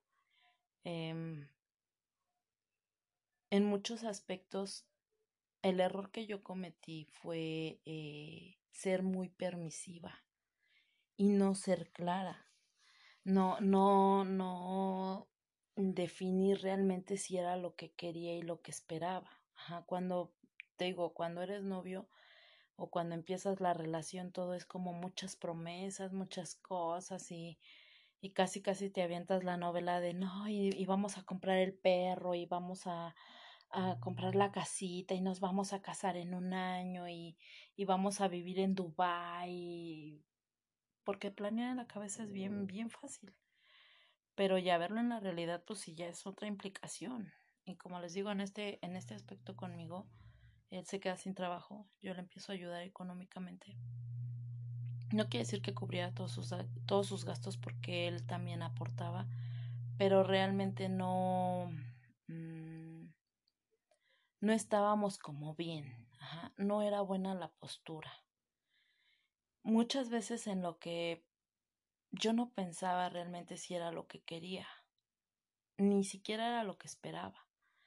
Yo nada más quería estar bien. Soy una persona que tiende a ligarse muy, muy fuerte emocionalmente y, y empecé a hacer una dependencia emocional con él empecé a basar mis emociones en él. Yo podía venir muy bien del trabajo, muy, muy eufórica porque me había ido muy, muy bien. Y a lo mejor él estaba súper de malas. O caso contrario, yo podía venir toda cabizbaja y eso, pero él estaba bien, pues entonces había que ponerse bien, ¿no? Hay que estar a tono. Um, esa relación, eh, como les digo, fue muy fuerte. Él me enseñó muchas cosas. Hay cosas que yo le voy a agradecer toda la vida, pero hay cosas que, que yo creo que no debí de haber permitido jamás. Una de ellas es que cuando él perdía el control, eh, era muy hiriente. No, no era insultante, pero era hiriente. Este, frases como yo no te necesito, pues si no te parece, lárgate, vete, este, a mí me sobran, cosas así. Entonces, a veces en esas relaciones de pareja es cuando empiezas a darte cuenta que permites demasiado. Tu intención puede ser buena, yo quiero estar bien, pero ¿qué estás permitiendo que te está lastimando? ¿Qué estás permitiendo que te está hiriendo? ¿Qué está haciendo que, que se merme esa paz mental, esa paz emocional? y entre no saber qué decir ni cómo decirlo para que el otro no se enoje y, tener buenas intenciones, vas dejando de lado la, la, honestidad, ¿no? Recuerdo mucho una ocasión que, que veníamos caminando en la noche, me había ido a recoger porque venía del trabajo y en eso este me dice, ¿quieres algo? Y le dije, sí, quiero un chocolate, me, soy fanática del chocolate y él me dijo, otra cosa, chocolate no, no te ves como estás de gorda. Entonces yo me quedé así de, ¿what? O sea, eh, ¿por qué agraviar mi persona, no? ¿Por qué el insulto? Eh, entonces sí fue como muy, muy hiriente en el sentido de, de, de, externarme así esa o expresar así esa situación. A veces, eh, como te digo, lejos de ser honestos somos crueles. Él al principio me decía, no, es que tú a mí sí me gustas, gordita y todo. Y cuando bajé de peso es como de, es que ya te volviste muy soberbia. Pues a lo mejor sí, pero realmente era algo que yo quería. Yo ya no quería tener un problema de obesidad y menos de salud, pero él no lo veía de la misma manera. Como les digo, esta situación, eh, en un caso dado, yo empecé a, a hacer algo que, como les digo, no decía en persona lo que pensaba realmente, porque me, me daba miedo su reacción, él, él sobre reaccionaba. Entonces, tener cuidado en quién confiamos, sí, porque ahí es donde también viene esa segunda parte. Yo empecé a interactuar mucho con un compañero del trabajo que también tenía problemas en su matrimonio y, y ilícitamente los dos empezamos como a, a darnos cuenta que nos gustaban las mismas cosas, que, que coincidíamos en muchas cosas, que habíamos visto películas como que nadie nunca las había visto, ¿no? O muy poca gente las ha llegado a ver. Empezamos a tener muchas coincidencias. Y en ese inter, eh, cuando menos nos dimos cuenta, conscientes o inconscientes empezamos a tener una relación extramarital ambos. Él tenía esposa y yo tenía una pareja. Yo tenía un, una persona a mi lado y, les empezamos a fallar. Y entonces empezaron a desatar otras situaciones todavía más complicadas, entre ellas los celos. Este, esos celos enfermos donde él luego me controlaba y me decía, sales a las 10, 10, 2, yo ya tenía que estar marcando, ya salí y si me tardaba más era una molestia. Eh, él me decía, ¿tú andas con alguien? No, lo negaba. La realidad es que ¿por qué empiezas a engañar? El contexto es que puede ser por aburrimiento, por insatisfacción, porque por, inclusive hasta por enfermedad, ¿no? Hay gente que se les enferma la pareja y, buscan el, el consuelo en otro lado porque no saben cómo lidiar con esa situación por el sexo, eh, son como las causas aparentes o principales de una infidelidad. Curiosamente, esta la infidelidad sí es muy probable en la primera etapa del enamoramiento, en ese inter, cuando empieza la relación, porque estás como que también inseguro y a veces te das cuenta, como que dices sí o no, me conviene más por aquí, me conviene más por acá porque hemos idealizado mucho a la persona, ¿no? A veces como que le otorgamos ese plus de, ay, es que eres el hombre de mi vida, eres el amor de mi vida, y contigo hasta el infinito y más allá, ¿no? Y contigo voy a llegar alto, y contigo voy a hacer todo, y, y ahora sí que contigo eh, lo imposible parece posible. Pero pues realmente hay cosas cuando ya empiezas a ver, digo, la realidad, como que y ahí es cuando varía y ya te das cuenta que pues sí hay cosas que están complicadas y que hay cosas que no están como como que al inmediato y no son como que al chasquido de un dedo. También puede ser por aburrimiento, por mala comunicación, eh, por venganza también. Y ya inclusive hasta por traumas sexuales, ¿no? A lo mejor con, con tu pareja no, no tienes eh, una química sexual alta, por decirlo de alguna manera, y, y a lo mejor a ti te gusta como que largo y duradero y, y él es como que ah, rápido y seguro, rápido y fogoso. Pueden ser situaciones, pero como te digo, no vamos hablando claros, vamos como que empezamos a ocultar las cosas, empezamos a, en la buena intención de no molestar al otro, a, ignorar ciertas señales y no decirlas. En este caso, cuando yo empiezo a tener esa relación extra, extramarital con, con el compañero de trabajo, eh, él también tenía problemas en casa. Entonces era para nosotros como el desfogue, ¿no? De este salimos y nos besuqueamos y pas y fajamos y todo, ¿no? Y al principio puede parecer muy bonito porque sueltas mucha adrenalina y, ay, no, ¿quién nos ve y quién nos va a ver? Y, y hasta llegas antes al trabajo y te vas después. Y, vienes con eso con el, en el pensamiento de, jajaja, ja, ja, estoy engañándolo y, y mándame un mensaje y mándame una foto. Pero realmente te engañas a ti mismo, estás engañando a otras personas y estás lastimando a otras personas estás haciendo un, un hueco eh, que empieza siendo pequeño y se va haciendo grande, grande, grande como bache, ¿no? Y va a llegar un momento en que ya no lo vas a poder tapar, ni lo vas a poder ocultar. Y lejos de ser sincero, y lejos de decir las cosas de frente, y lejos de, de, de hablar con honestidad, y lejos de no dañar a otra persona, lo haces, lo dañas. No sé a cuántos les haya pasado. No sé cuántas veces hayas eh, pasado una situación así.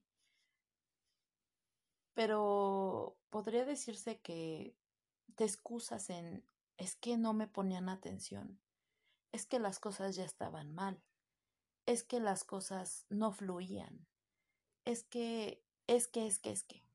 Podemos tener muchos pretextos, pero ¿cuántos de ellos realmente son válidos?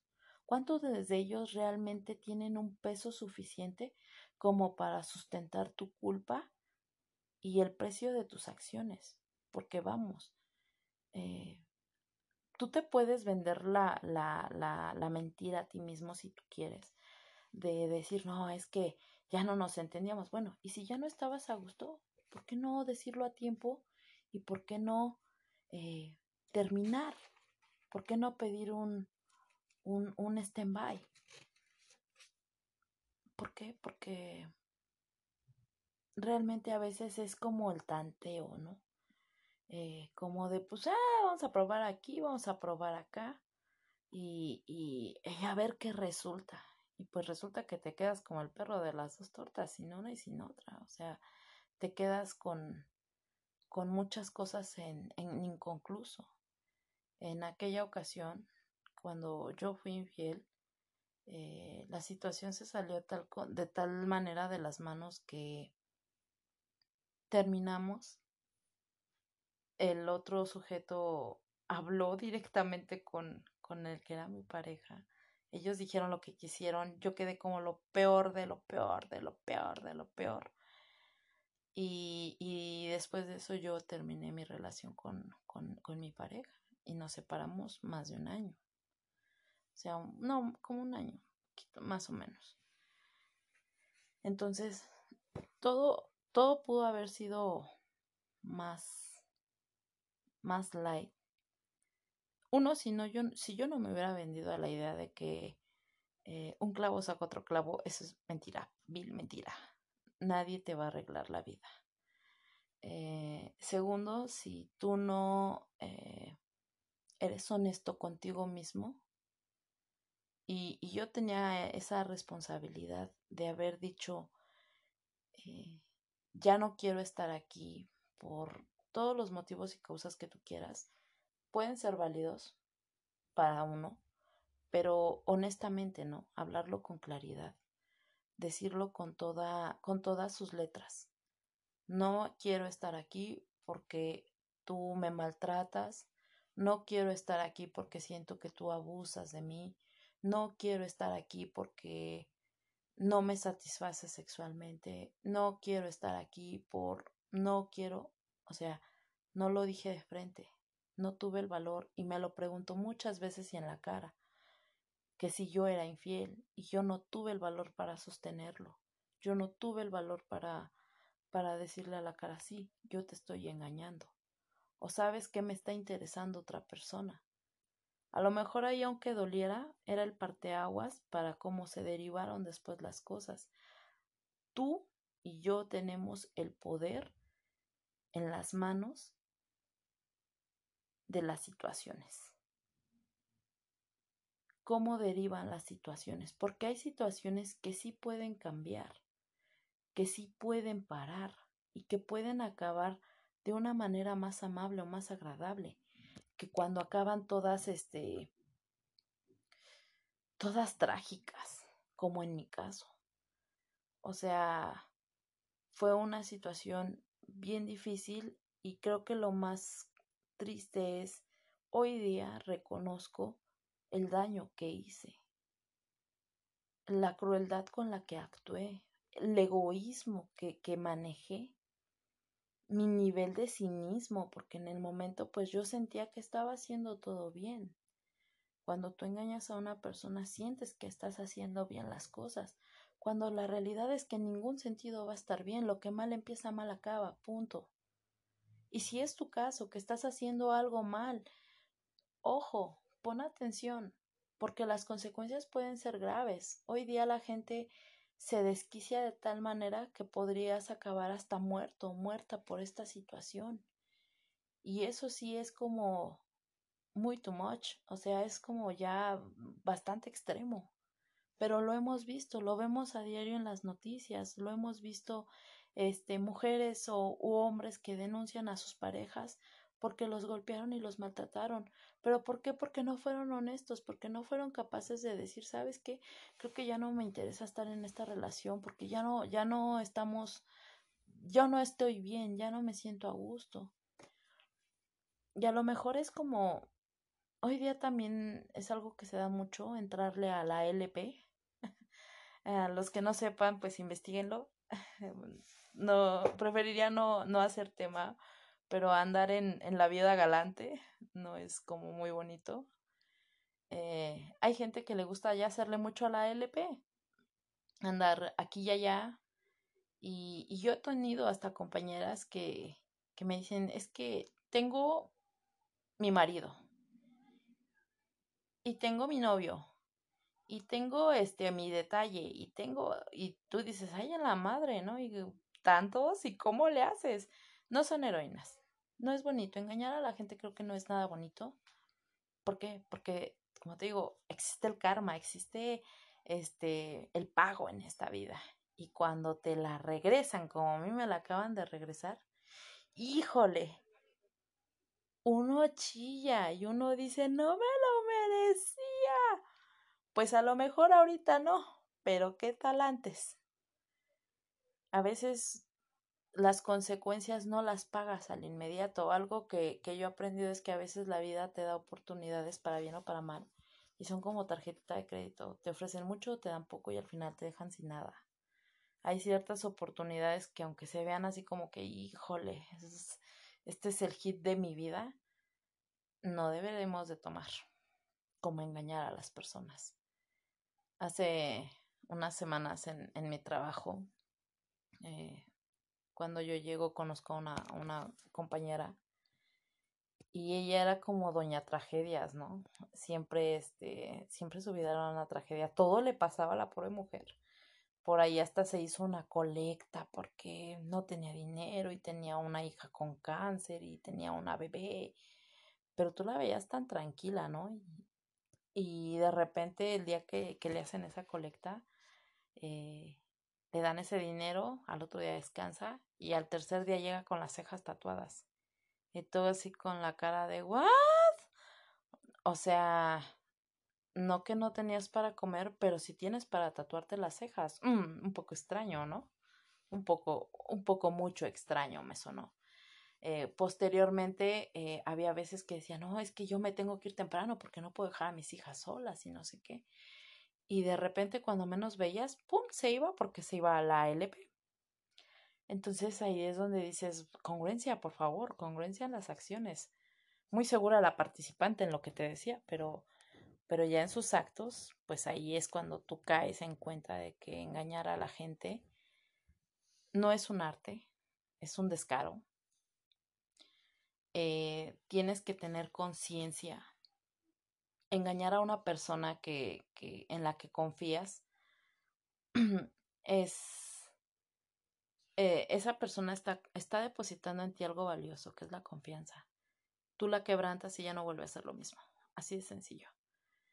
Hoy día por eso la gente ya no confía. Es como las personas que, que andan en la calle pidiendo dinero y tú de buena voluntad dirías, sí le quiero dar un peso o sí quiero aportarle una ayuda económica. Pero ya después te entra el pensamiento de, ay, ¿y si se va a embriagar? ¿Y si se va a drogar? O si le están trabajando a otra persona y, jole, te quita la buena intención. Por eso te digo, el infierno está lleno de buenas intenciones, porque realmente ya no sabes, ya no sabes la, la gente sincera, la gente es honesta, Hoy día todos podemos tener un punto de opinión, todo es cuestionable, todo es absolutamente cuestionable. Eh, un libro, la ciencia, eh, la Biblia, eh, todas las religiones, todo es cuestionable. Pero para eso tenemos buenas herramientas y aún en eso entra en ti. Tú también eres cuestionable. ¿Eres congruente con tus acciones y tus palabras? Es como muchas veces una frase que yo he oído hasta el cansancio, es como de muy cristianos, muy cristianos, pero ¿cómo mientan madres? No sé por qué atañen un diseño de una forma de vivir, de un estilo de vida, a cómo se comporta la gente. Yo siempre lo he dicho, yo dentro de mi trabajo soy muy amable, rayo en la amabilidad, o sea, la gente hasta luego me dice, señorita, es usted tan amable, tan educada, también, habla, también hablada. Y salgo y es como de hijos de la... O sea, híjole, sale el vato. No es porque sea hipócrita, ni porque yo tenga, este, sea una persona aquí o otra cosa, otra cosa en la calle y otra en mi casa, no. Pero me comporto porque es mi trabajo, es lo que me da de comer y obviamente se me exigen y hay ciertos lineamientos y reglas que yo debo de seguir. Pero muchas veces eh, hay personas que no son así, no son congruentes ni sus acciones ni sus palabras. Ajá. Eh, he visto algunos TikToks eh, muy, muy, muy particulares, muy cagados, donde sale llorando y, ah, es que mi novio me dejó. ¿Cuál de todos? ¿Rubén o David? No, Darío. O sea, ¿qué es eso? No somos honestos. Ya hoy día la honestidad es un valor sobrevaluado que no tiene como una relevancia o una importancia. Y yo creo que la base de una pareja en una relación es tener esa confianza, comunicación y ser honestos. Si tú no eres capaz de decirle a tu pareja en lo que no estás de acuerdo, pues entonces estás, estás empezando a mentirle, estás empezando a, fracturar esa confianza y esa comunicación. Si tú no eres capaz de decirle a tu pareja, sabes qué, es que mm, creo que ya no me siento tan a gusto, creo que ya no soy tan feliz en esta situación, pues entonces ya estás fallando. La caída y el, la ruptura de una pareja no viene de un día para otro y como te digo, no es culpa de los dos digo, es culpa de los dos, no es como que uno tenga más culpa que el otro, pero a veces es como parte de, de un juego. Uno hace una acción y el otro hace la reacción. Ajá. Eh, ah, bueno, me enteré que este le habla, te habló tu ex.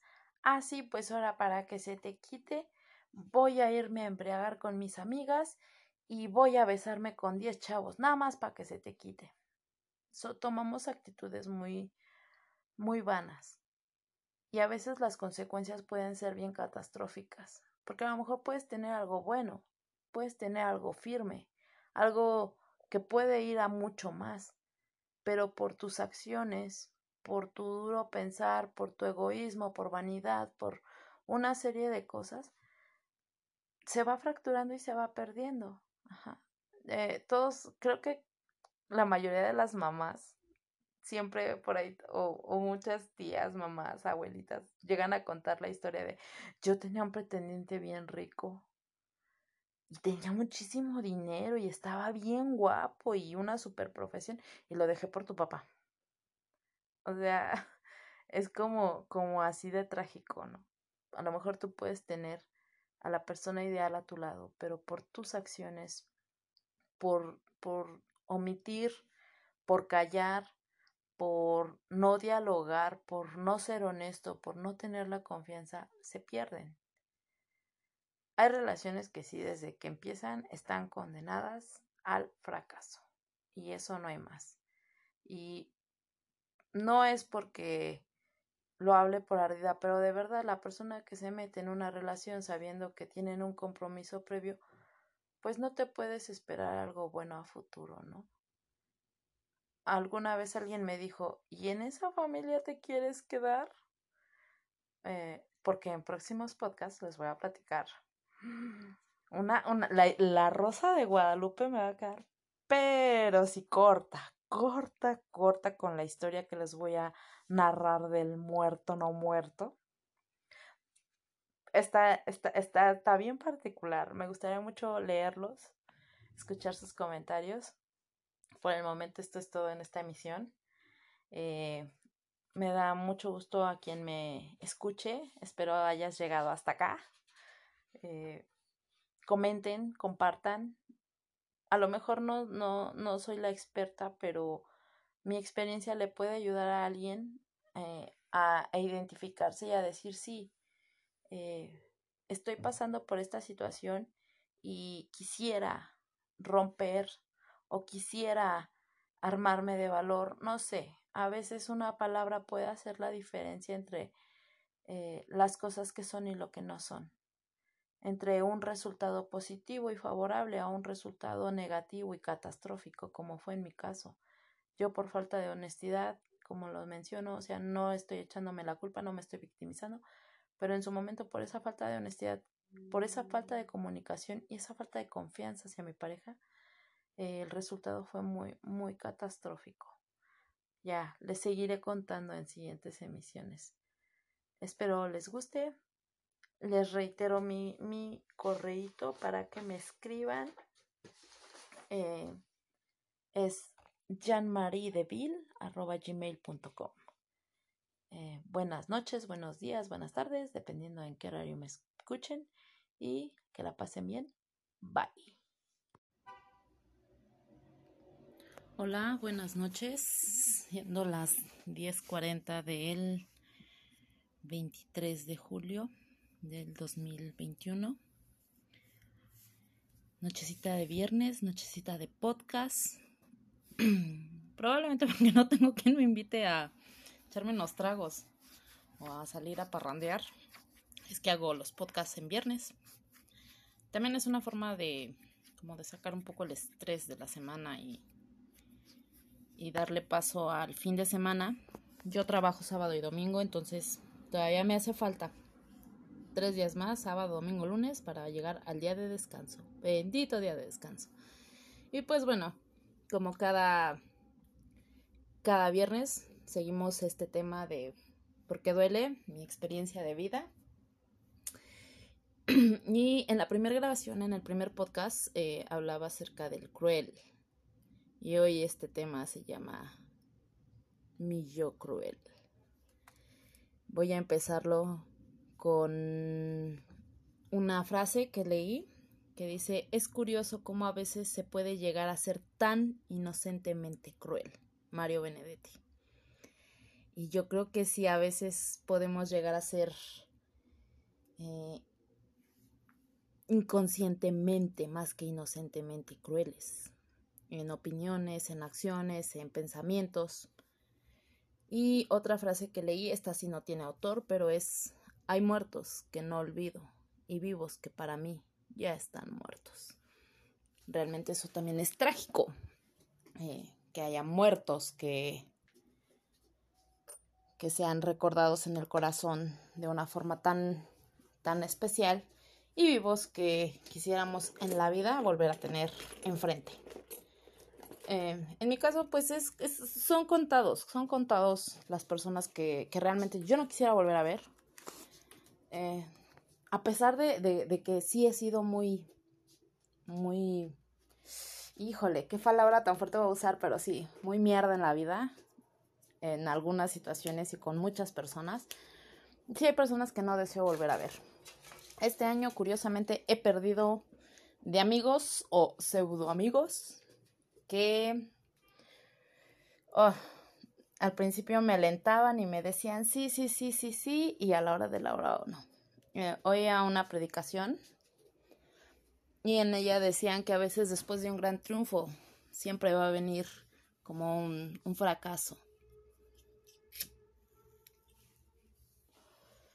Siempre que se degusta un buen triunfo, también llega un, un mal fracaso porque así es la vida. La vida yo creo que es acierto, prueba y error, error, prueba, acierto y va cambiando, ¿no? A veces son acierto, acierto, acierto, error. A veces es error, error, error, prueba, acierto. Va variando, depende del contexto de cada uno. Influye mucho el, el tema interpersonal. ¿Quién eres tú? ¿Cómo lo ves? ¿Cómo lo, lo transmites? Eh, antes de, entrar a esa parte de mi yo cruel, porque hoy sí, hoy sí lo que les voy a contar está, híjole, está pesado. Voy a hacer como un, énfasis en ciertas situaciones. Hace muchos, muchísimos años, ya tiene muchísimo, me acuerdo que estábamos viendo eh, la televisión, las noticias, Y en eso empezaron a, a transmitir eh, una noticia lamentable que en la estación del Metro Valderas, como la canción no fue en la estación, no, esa no es. Ah, vuelve, vuelve, no divaguemos. Este había suscitado un hecho muy lamentable. Una persona que había perdido el control de sí mismo sacó un arma y apuntó disparando a civiles, matando a algunos de ellos. Con el vagón lleno, la estación llena, fue muy, muy lamentable la situación. Y yo oía muchas veces el, la opinión de la gente, ¿no? Alrededor. Es que yo le hubiera dado una patada, es que yo hubiera hecho esto, yo hubiera, yo hubiera. Realmente no sabemos qué hubiéramos hecho. Yo soy muy chillona, entonces creo que siendo muy honesta en esa situación, yo me hubiera puesto a llorar. Igual ya hasta me hago pis de, del miedo, porque realmente es aterrador que alguien te apunte con un arma, que tu vida se exponga de esa manera. A veces, en, eh, ¿por qué lo digo esto? Porque a veces ante las situaciones eh, reaccionamos de maneras muy diversas. Hay gente muy avispada que sabe reaccionar a las situaciones complicadas, ¿no? Hay gente que, que a veces no reacciona como debería de haber reaccionado. Y hay veces que ante las situaciones te bloqueas como cuando pierdes un familiar, te bloqueas, como que no sabes exactamente qué está sucediendo y te quedas como con el pensamiento de eh, ¿qué pasó? ¿En qué momento sucedió esto? ¿No? ¿En qué momento partió? ¿Por qué? Y te viene un montón, un bombardeo bien inmenso. Entonces, en la parte interpersonal, lo aclaro, yo no soy psicóloga, lo reitero, yo no soy terapeuta, pero pues creo que he aprendido muchas cosas en mis 36 años de vida y me han servido algunas, otras sí definitivamente sigo aprendiendo. Yo creo que el diario despertar y el diario vivir es un aprendizaje, algo, algo debes de aprender nuevo y algo debes de soltar viejo. A veces acumulamos mucho viejo y no permitimos entrar lo nuevo. Entonces es entre esa parte de que a veces cómo reaccionamos ante las situaciones. Voy a hacer un, un, una antesala, no sé cómo exactamente llamarlo, pero sobre lo que quiere decir el término cruel. Crueldad quiere decir, o cruel, es una persona que no tiene o siente compasión ante el sufrimiento ajeno, o que se deleita de ello. Yo recuerdo, eh, hace mucho estudié algunas cosas, y la palabra compasión viene del, si no mal recuerdo, es del latín compasios, y quiere decir sufrir juntos. Entonces, una persona cruel no es capaz de sufrir junto contigo una persona cruel no se va a no va a medir el dolor que tú puedas sentir. Ajá. Al contrario, se deleitará de ello. Eh, hay una aquí también, parte de la definición dice, tenemos un cierto nivel de sadismo o psicopatía. El sádico siente el dolor de otras personas, más de lo normal y lo disfruta, al menos lo hace hasta sentirse mal. El sádico sí llega a tener un cierto punto de como de arrepentimiento. Porque el psicópata siempre va a actuar más como por conseguir algo, por dañar. O sea, daña a las personas, pero es por conseguir algo, una venganza, una satisfacción, ya sea física, sexual, mental. Yo he visto muchas historias de psicópatas de a lo largo de la historia que estos perdón tienen como un patrón. Y la mayoría de ellos son eh, abusadores sexuales. Y, y, en medio del abuso la tortura eh, la vejación todo lo que le puedan hacer a su víctima les causa un placer pero ya cuando terminan pues obviamente sienten un, grado de culpa y se deshacen de los cuerpos de maneras diversas no siempre aplica igual. Eh, el cruel tiende a ser más bárbaro, destructivo, despiadado, vandálico, impío, inhumano, rencoroso, rabioso, antipático, resentido, atroz, temible. La crueldad se define como la respuesta emocional de la obtención de placer en el sufrimiento o dolor de otros, o la acción que es innecesariamente causar eh, sufrimiento o dolor. El cruel es así. Su objetivo es causar dolor. Y pues bueno, ¿quién es mi yo cruel? Yo creo que es como mi lado más profundo y oscuro. Híjole, me da un cierto temor. Creo que voy a llorar en algunos puntos porque, créanlo o no, eh, esa parte es algo que me está costando mucho trabajo trabajar. Valga la, la la redundancia del término, pero dejar de ser cruel conmigo misma es muy complicado. ¿Dónde nace el cruel? Pues no tengo exactamente un punto en el tiempo donde yo pueda decir aquí nació el cruel, pero sí tengo como un, un antecesor o como un, fue como una creación. ¿Dónde empieza el cruel? Cuando empecé a escuchar frases y a tomarlas como mías, como que eh, alguien me decía desde muy chica, después de que fallece mi papá, yo tenía como 6, 7 años, ya él ya había fallecido, mi vida cambió totalmente, pero esa persona me decía siempre, ¿qué no piensas? ¿Tienes caca en el cerebro? Y, y realmente el que te descalifiquen de esa manera, yo me amarraba a esas palabras y me amarré mucho tiempo a esas palabras y mi autoestima fue mermando. Lejos de, de sentirme segura, me sentía insegura. De sentirme protegida, me sentía desprotegida. Frases como a otra persona siempre nos dijo que éramos hijas de una uh, descalificando a mi mamá y a sus decisiones, que en un futuro les platicaré esa, esa parte pero realmente, o que nos dijeran, ustedes son iguales de ¡pum! que su madre, eh, fue muy fuerte, porque te lo crees. Porque cuando ya empiezas a, a tener conciencia en algún punto como niño, investigas las palabras. O al menos en mi casa me inculcaron a investigar ciertas palabras. Y sí, sí venían en el diccionario. Un diccionario bastante grande que teníamos y en ese diccionario, eh, pues era muy específico el término, ¿no? O sea, el término, pues es, es, es despectivo.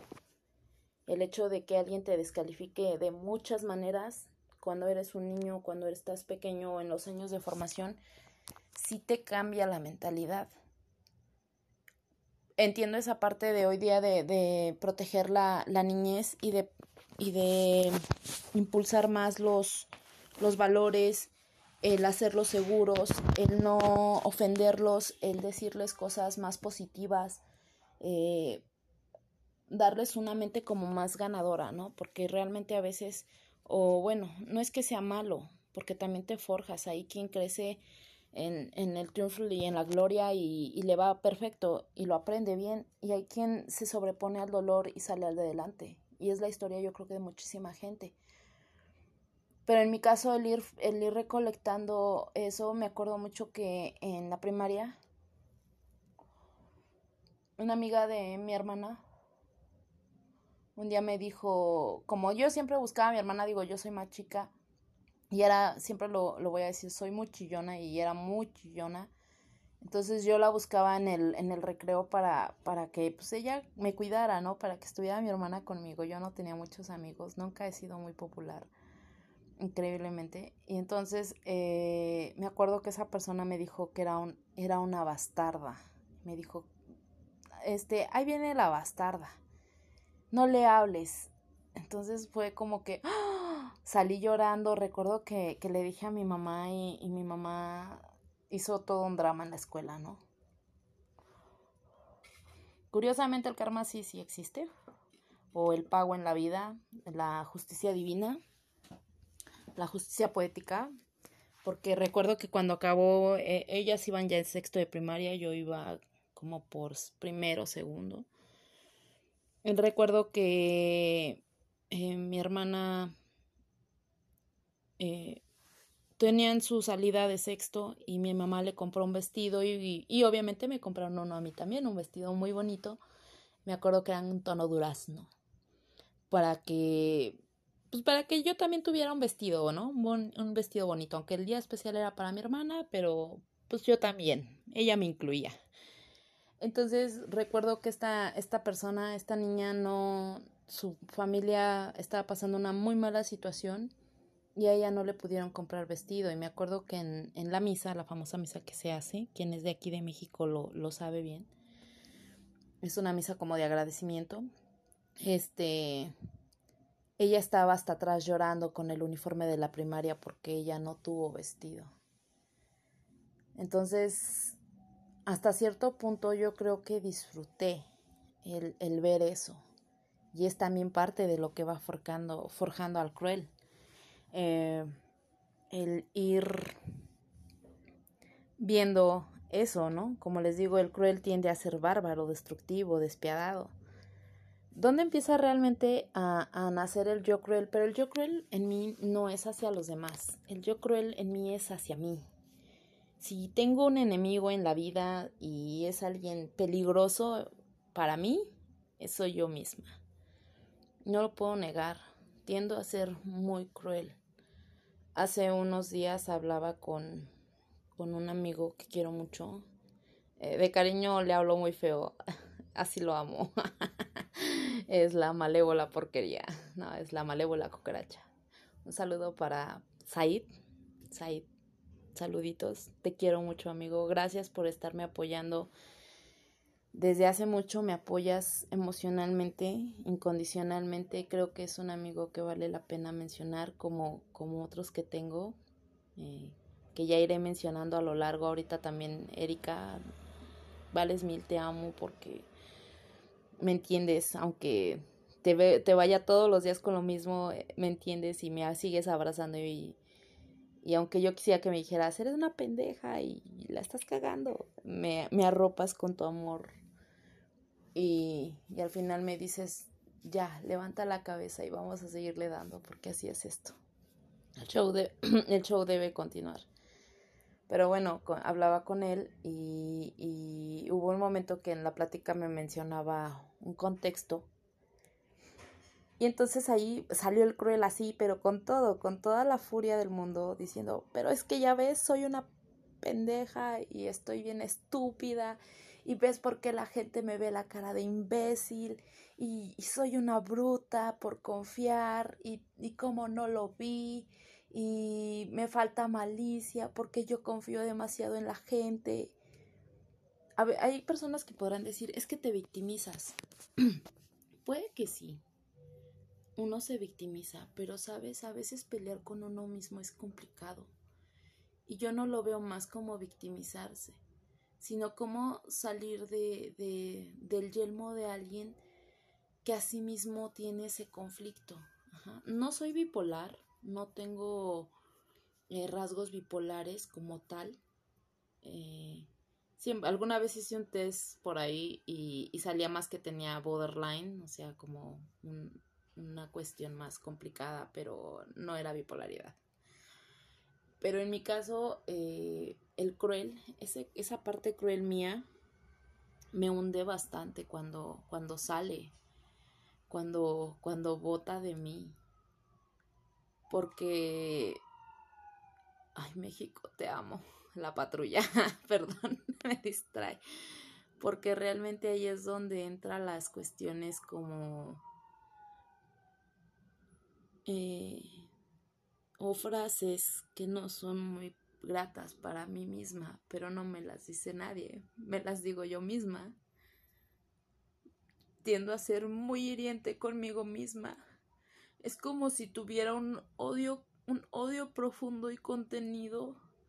No sé si es contra mí, contra la vida, contra Dios, contra el universo, contra la gente que me rodea, contra alguien. Simplemente hay un momento que tiene que salir. Y el cruel tiende a ser así. Es muy hiriente. Años he batallado con la cuestión sobrepeso. Y a pesar de que he adelgazado mucho y mucha gente en muchos lugares me dice, oye, no manches, te ves súper guapa, oye, no manches, estás bien buena y oye, no manches, te ves hermosa, oye, no inventes. O sea, me dicen frases muy padres. De repente viene el cruel y me dice, ¿y Siempre vas a ser la gorda. Siempre vas a ser una gorda. O me dice cosas como, ¿y de qué te sirve ser tan bonita? ¿Y de qué sirve de que seas tan guapa y que te sepas arreglar? Si eres una estúpida. Si por eso te cambiaron. Por eso te vieron la cara de imbécil. Por eso la gente abusa de ti. Y realmente pelear con el cruel es bien complicado. Porque a veces no, por más que quisiera que se callara y que no me dijera ya nada, es como una voz, algo, algo maligno adentro de mí, que no me quiere abandonar y que no me quiere dejar. Realmente el cruel tiende a ser muy hiriente, muy hiriente, porque me descalifica totalmente. Porque aun cuando yo por las mañanas me levanto con el mejor ánimo y, y trato de hacer ejercicio y trato de ahorita de hacer un TikTok, algo gracioso, me dice cosas como, ves, pero nadie te escribe, ves, nadie, nadie te quiere. ¿Ves? Tú no eres importante. Tú si dejas de existir, no va a pasar nada. El universo va a seguir tan feliz como siempre. Y es cuando dices, ¿qué hago aquí? Y en algún punto empieza a tener un peso tal que te entristece y te deprime. Y te hace sentir la persona más más mierda del universo. Te hace sentir tan solo y tan vacío. ¿Saben? A veces siento que sé cruel. Me aterra tanto que sigo siendo una niña de seis años que extraña a su papá en un rincón llorando, en el rincón más profundo de la casa, llorando, deseando que todo sea una pesadilla.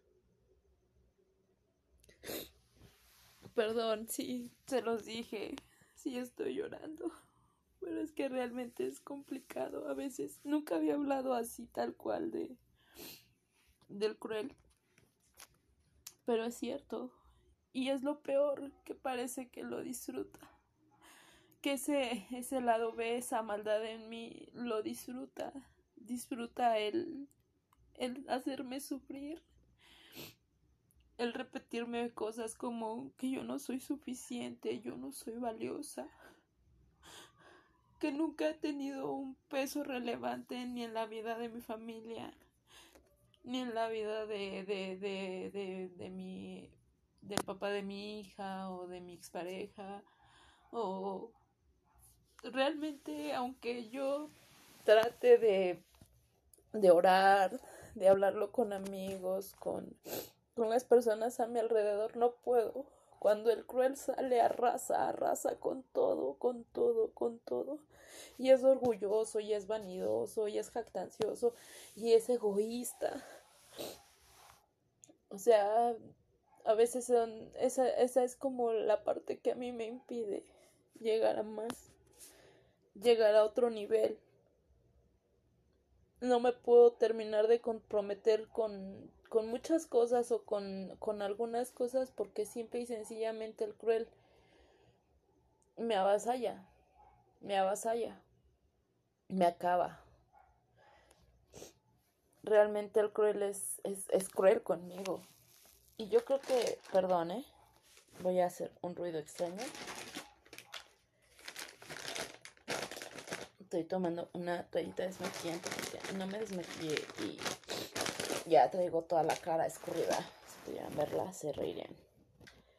Pero el cruel conmigo es, es bastante cruel. Yo no puedo ser cruel con las personas. Eso es lo, lo más curioso. Yo no puedo ser cruel con las demás personas. Yo si veo, no sé, a una persona en la calle que necesita algo, tengo una, una cierta necesidad por pues por quererlo ayudar, ¿no? Aunque yo sé que a lo mejor no está en mis manos o que no, no, no puedo hacer más, pero, pero me provoca una compasión. Cuando escucho una situación difícil con un amigo, una amiga, familiares, lloro, lloro porque me, me duele, me pega, ¿no? Cuando veo cosas tristes, me, me, me conmueve en el corazón. Siento horrible saber ciertas situaciones, ciertas eh, complicaciones que pasa la gente.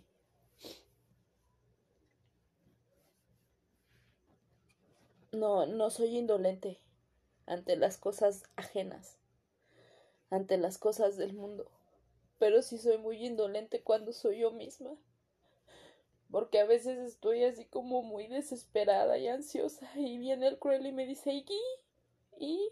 Nadie te va a sacar de ahí, ni siquiera Dios te va a sacar de ahí, porque estás sola, porque eres una perra, porque te mereces lo peor, lo peor del mundo. Y aunque hay una parte en mi corazón que dice, en mi mente, no lo merezco. Hay una parte de la crueldad que me dice, sí, sí lo mereces. Sí lo mereces. Naciste sin suerte y jodida te vas a morir. Entonces realmente para mí pelear con el cruel es, es bien complicado, muy complicado. Trato de, de mantener mi mente ocupada, distraída, porque cuando yo llego a escucharlo, de verdad no hay piedad, no hay piedad. Y no sé si ustedes estén pasando por algo similar, pero el, eh, no sé, a lo mejor psicológicamente me dicen es que estás mal, es que tienes un problema. Pues sí, hay un problema. Pero lo he trabajado, lo he trabajado en muchas, muchas formas y sin embargo sigue y prevalece y es lo que yo no entiendo. ¿Por qué? Porque eh, en qué momento empieza, ¿no? O sea, para mí es como, como una cuestión eh, es como el otro yo. Ahora que, que, que he visto como ya diez veces la película de Cruella, me encantó, me encantó la historia, es, es padrísima. Hay una frase que dice ella que le dicen, ¿la vas a matar? La matarías ah, hablando sobre, sobre el otro personaje, el antagonista. Y ella dice, no lo sé, Tal vez aún soy joven. Eh, realmente a veces no es cuestión de ser joven o de ser grande o de madurar o no. Hay una parte en mí que que siempre es negativa. Tengo una parte muy negativa y cuando esa parte negativa, ese cruel viene, en verdad es muy hiriente y, es bárbaro porque también eh, no nada más cuando estoy triste, vota también cuando cuando estoy enojada. Y enojada puedo decir muchas cosas que no quiero decir, ni siquiera siento. Pero es como una parte de hiérelo y lastímalo, arrásalo, acábalo. Es como, como, como muy complicado. Porque a lo mejor yo no quería decir ciertas cosas, pero las dije porque estaba molesta porque entra en mí una esa parte cruel de competitividad y es de a ver quién hiere más, quién dice la frase asesina, ¿no? La frase más hiriente. Y, y, eso es algo que no podemos remediar. Lo que sale una vez de tu boca ya no regresa. Ya no regresa. Hay la Biblia dice en una parte que no importa lo que comas, porque al final de cuentas va tu estómago y, y, y sale sin embargo, que, que de toda cosa guardada guardes tu corazón, porque de él emana la vida. Y, y en esa parte ah, también dice que, que cuides lo que hablas, porque es lo, lo que habla tu corazón, es la abundancia que hay en tu corazón. Y realmente, eh, a veces cuando salen esas frases hirientes, cuando estoy muy enojada y, y lastimo a la gente, esa parte cruel es como acábalos, mátalos, mátalos. Me da miedo. A veces yo tengo miedo de mí misma. por, por, lo, por lo maldita, la lo desgraciada que puedo llegar a ser. Y es muy complicado. No es nada bonito tener esa parte, saber que tienes esa parte mala. Saber que, que hay cosas que, que una vez que las haces ya no las vas a poder remediar. Y estoy trabajando en ello porque no quiero vivir siempre así, no quiero ser presa de mis emociones, debo tener control de ellas y debo de tener control de esa parte cruel, debo de, de moderarla y debo de, de dejarte sentir ese placer, ¿no? O sea, no, no puede ser que, que, que, que yo sienta un placer porque hería a alguien con mis acciones o con mis, mis decisiones o con mis palabras. No es bonito. Porque cuando ya viene la conciencia, cuando ya viene la razón, cuando reanalizo todo, es cuando digo, chin, creo que sí me pasé. No, no creo, me pasé. Y hice daño y lastimé a la gente. Y no sé si a ustedes les llega a pasar. No sé si realmente ustedes eh, les llegan a, a, suceder. Hay una serie muy, muy viejita, bueno, no, no es tan, viejita, pero ya, ya tiene su tiempo, que se llamaba Capadocia, la protagonizaba, si no mal recuerdo, Ana de la Reguera. Y era una serie muy, muy eh, curiosa porque hablaba acerca de, de la reclusión de una mujer que encuentra a su marido con, con alguien y, y, bueno, no se hace la parafernalia y ella termina matando a una persona. Entonces, este, eh, ella es encerrada en, en la cárcel. Y bueno, está muy buena, véanla, así se llama Capadocia. Y en esa, en esa serie había una canción que cantaba Cani García que no, no recuerdo el título de la canción. Perdón pero en una parte dice este que, cuánto será el pago de un minuto sin razón. A veces cuánto es el pago que tienes que hacer por un minuto que se te va la razón, que se te va la conciencia, que dejas que esa crueldad salga y haga lo que quiera, que hable por tu boca y, diga este y piense todo en, en fatalidad, porque en verdad el ser sádico es una cosa, pero el sádico yo creo que sí tiene su límite, el cruel no. El cruel de verdad es como como las personas que maltratan a los perros o a los niños o a la o, o sea que maltratan en general. No tienen un límite, no hay un límite para su crueldad. Y aquí el punto conmigo es que mi yo cruel tiende a ser muy malo conmigo ojalá y en un futuro yo les pueda dar una continuidad de, de esto en cuestión de decirles cómo, cómo va saliendo, cómo lo vamos superando, cómo voy trabajando esa situación. Eh, espero que se identifiquen o que algunos puntos les hagan razonar y entender que que no son los únicos, que eso yo creo que le pasa a muchísima gente, tienen ese lado B, ese lado cruel y no siempre es grato, no siempre es bonito. Muchas gracias a quien me escucha.